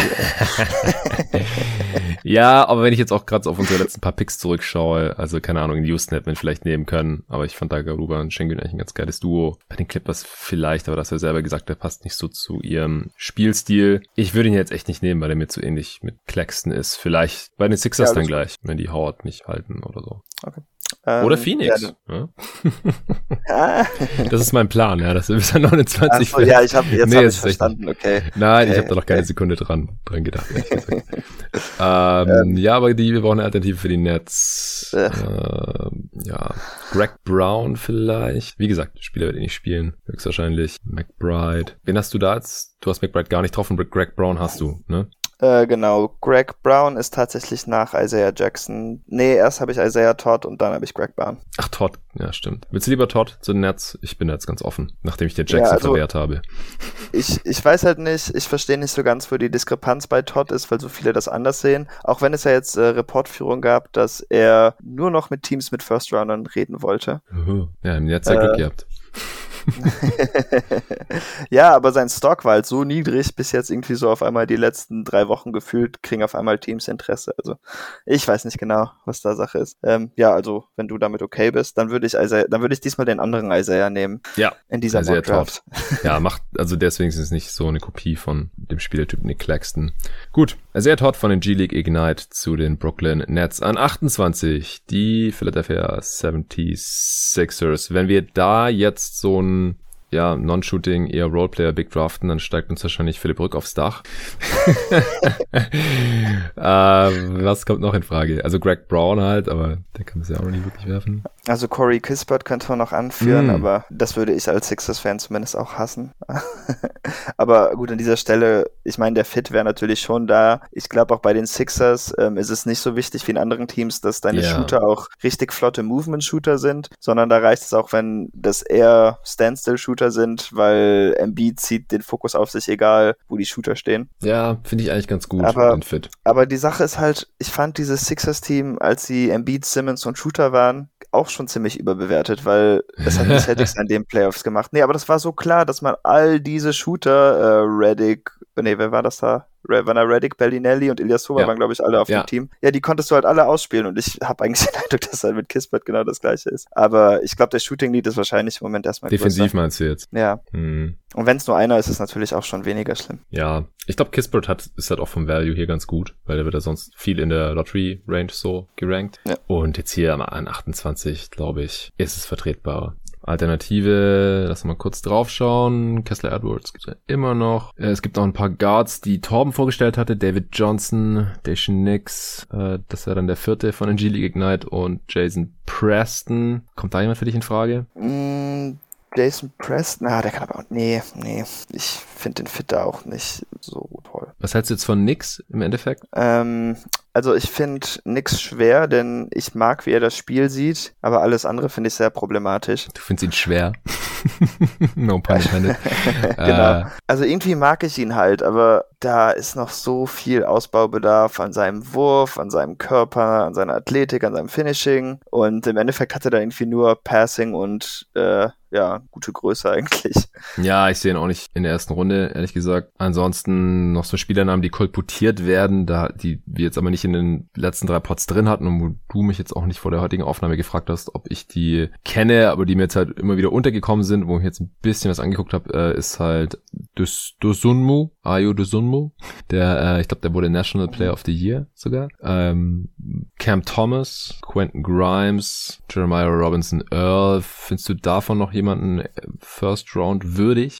Äh, Cam Thomas fände ich tatsächlich ziemlich cool. Ja, der wird auch auf der ersten Runde gemockt, so ein Scoring Guard. Ja. Also ich bin eigentlich ziemlich unsicher, was ich von ihm halten soll, denn er sieht aus wie ein ziemlich guter Scorer, der kriegt auch Dreier hoch wie nichts, äh, trifft jetzt nicht super effizient, aber bei dem Volumen ist das, glaube ich, vertretbar, aber ähm, also der spielt halt wirklich 48 Minuten lang mit Tunnelblick. Ich glaube, der kann gar nicht nach rechts oder links gucken. Ja. Äh, aber der wäre halt irgendwie genauso, was sie brauchen. Also er könnte halt ab vom Passing-Teil der Geschichte mal abgesehen, dieser Pick-and-Roll Scorer sein, den die Sixers schon lange brauchen. Okay, also auch kompatibel mit Maxi dann? Ja, da kommt man sich vielleicht ein bisschen in die Haare, das ist ein guter Punkt. Aber ich glaube, Maxi sollte definitiv gut genug sein, dass das irgendwie machbar ist. Also ist Cam Thomas jetzt eine bessere Wahl als Kispert für dich? Ja, Cam hat für mich einfach mehr Upside. Als, und ich finde seinen Wurf halt, auch wenn er nicht so gut fällt, vielseitiger als den von Kispert, weil da bin ich immer noch nicht so ganz überzeugt, wo er auf der äh, Reddick, Corver, Joe Harris, mhm. McDermott-Skala landet und ich habe ihn halt eher so zwischen Harris und McDermott und das ist so mhm. der weniger attraktive Teil für mich. Ja, verstehe ich. Okay, dann würde ich sagen, Cameron Thomas von LSU, äh, auch weil der jetzt nicht vorgestellt wurde, ich hau mal noch kurz seine Stats raus. Der hat 23 Punkte pro Spiel gemacht in der letzten Saison, in 34 Minuten pro Spiel. 1,4 Assists, das ist ja insane. Äh, 3,4 Rebounds, 23 Punkte und 1,4 Assists als 6'4 Guard. Ja, die waren alle aus Versehen auch. Weiß ich jetzt auch nicht, ob ich das schon mal gesehen habe. Ja, krass, Mann. Krass, aber sehr effizient gescored, 118er Offensivrating.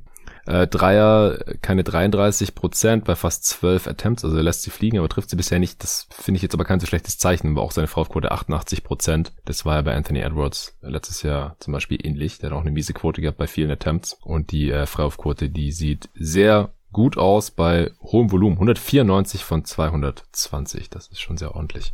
Ja, komm, dann nehmen wir doch Cam Thomas hier an 28 zu den Sixers. So, 29. Meine Phoenix Suns. Äh, vielleicht Isaiah Jackson als Backup Big. Das ist eine große Lücke im Kader. Ich glaube, so ein Projekt wie Jalen Johnson, ah, den haben wir auch schon zu den Clippers gesteckt, sorry. Ja. Ähm, nee, Kispert habe ich auch keinen Bock. Greg Brown würde noch in Frage kommen. Magst du Brown mehr als äh, Jackson? Vom Spielertyp halt vielleicht. Mhm. Aber ja, bei Jackson ist mal ein bisschen sicherer, was man bekommt. Der ist halt relativ dünn. Also der hätte jetzt halt gegen die Bugs wahrscheinlich auch nicht viel ausrichten können, zum Beispiel. das ist ein, ja, das stimmt. Also da hätte also, ich ihm jetzt auch keine guten Karten eingeräumt. Aber er ist wohl echt ein guter Athlet und ich glaube, er hätte auch dafür gesorgt, dass das mit dem Rebounding nicht so ein Riesenproblem geworden wäre. Ja, er ist ein krasser Shotblocker, habe ich ja mit Torben drüber gespro äh, Tobi Bühner drüber gesprochen. Fault halt auch unendlich viel, aber er ist noch relativ jung. Ich glaube halt ganz grundsätzlich bräuchten die Suns, wenn sie so ein Shotblocking, Rim Protecting, Rim Running Center reinholen, Rebounder halt vielleicht jemand, der schwerer ist auch. Also okay. so ja, Dayron Sharp mäßig. Ähm, was ich an Jackson halt mag, ist, dass er halt auch ein bisschen switchen kann. Und mm. ich kann mir vorstellen, dass es irgendwann vielleicht mal gut kann. Ähm, denn die Fußgeschwindigkeit hat er auf jeden Fall, um mm. ja bei kleineren Spielern zu bleiben. Aber ähm, das Spielverständnis hinkt halt noch so ein bisschen hinterher. Ja. Also du findest Jackson auch deutlich besser als jetzt äh, Dayron Sharp zum Beispiel? Äh, ja, aber daran liegt auch, also Sharp habe ich einfach, weil ich den nicht so interessant finde, kaum geschaut. Also da habe ich jetzt mhm. eigentlich gar keine sehr gute Meinung zu. Ja, also ich weiß auch nur mehr oder weniger, was für ein Spielertyp das ist und dass er relativ krasse Statistiken teilweise auch hat. Ja, von mir aus können wir Isaiah Jackson dann hier nehmen. Ja, komm. An 30, die Utah Jazz. Der letzte Pick heute. Wer muss jetzt noch unbedingt vom Bord? Nachdem du Jackson ähm, endlich untergebracht hast. ja, ich habe jetzt noch drei Perimeterspieler auf meinem Board, glaube ich. Ein Big würde ich, obwohl, ich weiß nicht, das Backup-Big-Problem war da fast genauso, wenn nicht sogar größer als bei den Suns. ähm, aber die drei Perimeterspieler, die ich sonst noch habe, sind BJ Boston, Kessler Edwards und Josh Primo. Und sonst würde ich halt Greg Brown einfach vorschlagen. Ja, ich glaube, Primo ist so der Spielertyp, den sie am wenigsten brauchen. Wahrscheinlich ist er so ein bisschen so ein rohe, rohes Mitchell-ähnlicher Spieler. Ja. ja, mit Mitchell, Clarkson, keine Ahnung, so das, ja. Also wenn, also ich weiß eh nicht, wie viel ein Rookie spielen wird. Die letzten jungen Spieler, die sie da so hin, am Ende, Ende auf der Bank haben, die haben einfach auch nie gespielt. Deswegen waren sie auch in der Regular Season so gut, weil Snyder da auch gar keine Experimente macht oder so. Die haben halt nur Garbage Time gespielt. Deswegen gehe ich mal davon aus, dass es jetzt auch bei dem nächsten Pick wieder der Fall wäre. Uh, und dann würde ich vielleicht auch den Spieler mit dem höchsten Upside nehmen. Oder ja, ist, ich weiß nicht. Findest du Boston oder Greg Brown jetzt interessanter? Also ich habe Brown zwei Spots vor Boston, äh, aber da tut sich bei mir nicht viel. Prinzipiell würde ich immer lieber auf den Flügel setzen, aber ich meine, wir haben eben davon gesprochen, wie schlecht Zaire Williams getroffen hat. Äh, das True Shooting von BJ Boston ist zum Beispiel unter 45 Prozent gewesen. Ja, oh Gott. Ich weiß halt nicht, ob die Jazz darauf warten sollen, weil das Team kann in dieser Form eigentlich gar nicht mehr so lange existieren oder sehe ich das falsch? Naja, also Mitchell, Gobert, die sind jetzt auf Ewigkeiten gebunden mit ihren Extensions. Ja, ja, klar, dann, aber so alle anderen Rollen. Also ja. für mich dann die Frage, will man das Fenster jetzt so quasi festnageln oder will man das irgendwie noch so halb verlängern irgendwie? Hm. Ähm, weil Kessler Edwards wäre, glaube ich, der Spieler, der ihnen am meisten helfen würde, sofort, einfach weil er ja ähnlich wie Trey Murphy halt ein großer Flügel ist, der gut werfen kann und auch defensiv was drauf hat. Ja gut, dann nehmen wir noch den. Okay. Kessler Edwards, auch ein äh, sehr geiler Name, by the way. Kessler als Vorname. Von Pepperdine ist äh, ein Junior. Ich stelle noch, also du hast ihn vorhin schon vorgestellt, aber ich hau noch kurz die Stats raus, sagen wir mal so. Äh, 17 Punkte pro Spiel gemacht jetzt in seiner dritten Saison für Pepperdine. Fast sieben Rebounds, ein Assist, ein Steal und ein Block. Das äh, ist ein ganz gutes Zeichen in 34 Minuten pro Spiel, 38 Prozent seiner Dreier in dieser Saison getroffen, über die drei Jahre fast 40 Prozent bei soliden Volumen. Sieben Dreier auf 100 Possessions. Ja, komm, zu den Utah Jazz an 30. Du meintest, wir machen noch bis zum Celtics-Pick, oder? Was? Wann kommt der? nee, lass an 45. What? Nee, die Mal, als du jetzt 33 gesagt hättest, dann hätte ich mich da breitschlagen lassen. Nee, Mann, das äh, hat ja jetzt auch schon ein Weilchen gedauert hier. Ich glaube, wir sind schon über zwei Stunden.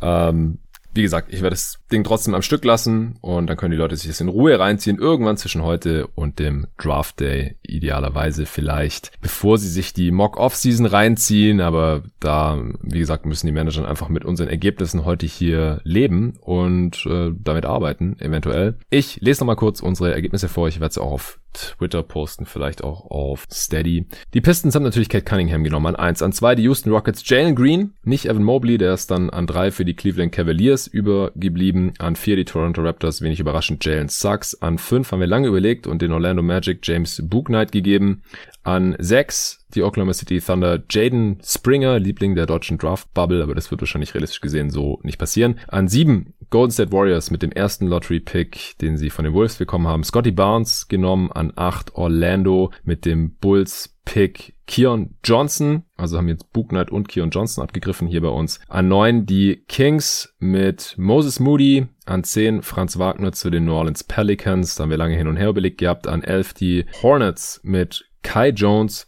an 12 die Spurs mit Josh Giddy, das war der Wunschpick auch von Tobi Bühner. An 13 die Indiana Pacers mit Jonathan Kuminga, der hier heute bei uns ziemlich abgestürzt ist, aber viel weiter wollten wir ihn dann auch nicht mehr sliden lassen. An 14 die Warriors mit ihrem eigenen Lottery-Pick Jared Butler. An 15 die Wizards mit Nashawn Highland, ein Shooter. An 16 die Thunder mit ihrem zweiten First Rounder heute hier, der von Boston kam. Zaire Williams, Davids Liebling, jetzt mit dem Celtics-Pick, äh, sehr poetisch. An 17 die Grizzlies, Treyman, das wird Torben wohl freuen, an 18 die Oklahoma City Thunder mit dem Heat-Pick JT Thor, an 19 die Knicks mit ihrem ersten eigenen First-Rounder Sharif Cooper, an 20 die Hawks Davian Mitchell, an 21 die Knicks mit dem First-Rounder der Mavs Trey Murphy, an 22 die Lakers Chris Duarte und an 23 die Houston Rockets mit dem First Rounder der Blazers Usman Garuba, an 24 mit dem First Rounder der Bucks wieder die Rockets Alperen Schengen an 25 Jalen Johnson zu den Clippers, 26 Josh, Chris, Josh Christopher zu den Nuggets, an 27 die Nets Isaiah Todd, an 28 Cam Thomas zu den Sixers, an 29 meine Phoenix Suns mit Isaiah Jackson und an 30 die Jazz Kessler Edwards. Wer jetzt bei uns nicht gedraftet wurde, sind äh, Greg Brown, Corey Kispert, David Johnson, Dacian Nix, Jason Preston, Josh Primo, Dayron Sharp, Ayo Duzunmu, Quentin Grimes, Jeremiah Robinson Earl, Charles Bassey und natürlich noch einige weitere, die ich mir jetzt hier noch gar nicht notiert hatte. Ja, hat Bock gemacht. Vielen Dank dir, David, dass du dir hier diesen Freitagnachmittag Zeit genommen hast. Auf jeden Fall. Mir hat es auch wieder Spaß gemacht. Ich hoffe, dass alle unzufrieden mit unseren Picks sind. ja, weil da gibt es mehr Diskussionen auf Twitter. Genau. ja, folgt gerne David unter Wham Cheese, W-H-A-A-M-N und dann wie Käse auf Englisch und äh, diskutiert ausschließlich mit ihm über unsere Picks heute. nee, Spaß. Also ihr könnt natürlich auch äh, mir folgen unter jeden Tag NBA. Und ich freue mich auf jeden Fall drauf. Also ich bin gespannt. Wie gesagt, ich werde es auf Twitter posten. Vielleicht ändert sich die eine oder andere Einschätzung zu Spielern. Ihr habt es vielleicht heute gemerkt, hier und da war ich noch nicht so ganz gefestigt. Vielleicht ändert sich das noch ein bisschen bis zum nächsten Donnerstag, bevor ich dann mit dir und den anderen Jungs mir die Draft live reinziehen werde. Wie gesagt, wenn es noch Fragen offen geblieben sein sollten nach dem heutigen und den vorigen drei Pots zur Draft, dann äh, sammelt die Fragen gerne schon mal und haut die uns dann rüber äh, bei Steady, steadyaku.com slash jeden Tag NBA. Da könnt ihr supporten und dann eben auch Fragen für die Answering Machine mit Torben stellen. Und wie gesagt, wenn da nicht genug reinkommen sollte, was durchaus möglich ist, dann öffne ich das eventuell noch am Montag auf Twitter. Dann können da auch die Nicht-Supporter mal Fragen stellen. Ja, wird cool. Hat Bock gemacht. Ich freue mich schon äh, auf die Draftnacht und äh, jetzt muss ich gleich noch ein bisschen die Mock Free Agency oder Mock Off-Season vorbereiten. Da werde ich, wie gesagt, der Spielagent sein und muss dann mit den äh, Managern von 30 Teams verhandeln über Signings und äh, bei Trades habe ich vielleicht auch mal hier und da ein Wörtchen mitzureden und muss neb nebenbei natürlich den Pod auch noch hosten und irgendwie moderieren. Wird ein Riesenspaß, wird bestimmt ein Mehrteiler. Der nächste Pod erscheint dann, wenn ich es schaffe, je nachdem wie lange das dauert. Wir können auch erst relativ spät anfangen am Sonntagabend entweder noch in der Nacht oder spätestens am Montag, wenn ich dann im Zug sitze nach Stuttgart, komme ich dann aller spätestens dazu, das Ding zu schneiden, abzumischen und dann irgendwann nachmittags rauszuhauen. Also da kommt dann die nächste Folge, jeden Tag NBA. Ich wünsche euch ein schönes Wochenende, einen schönen Start äh, zu den Olympischen Spielen und wir hören uns hier wieder nächste Woche dann äh, zur Offseason und nochmal zur Draft. Danke auch nochmal an Performance fürs Sponsoren dieser Folge. Danke dir nochmal, David. Auch nochmal für dein Championship-Logo, das leider auf äh, Spotify nicht angezeigt werden konnte. Aber auf Twitter kann man es begutachten. Ich kann es euch auch mal noch auf Instagram posten. Bis dahin. Bis nächste Woche.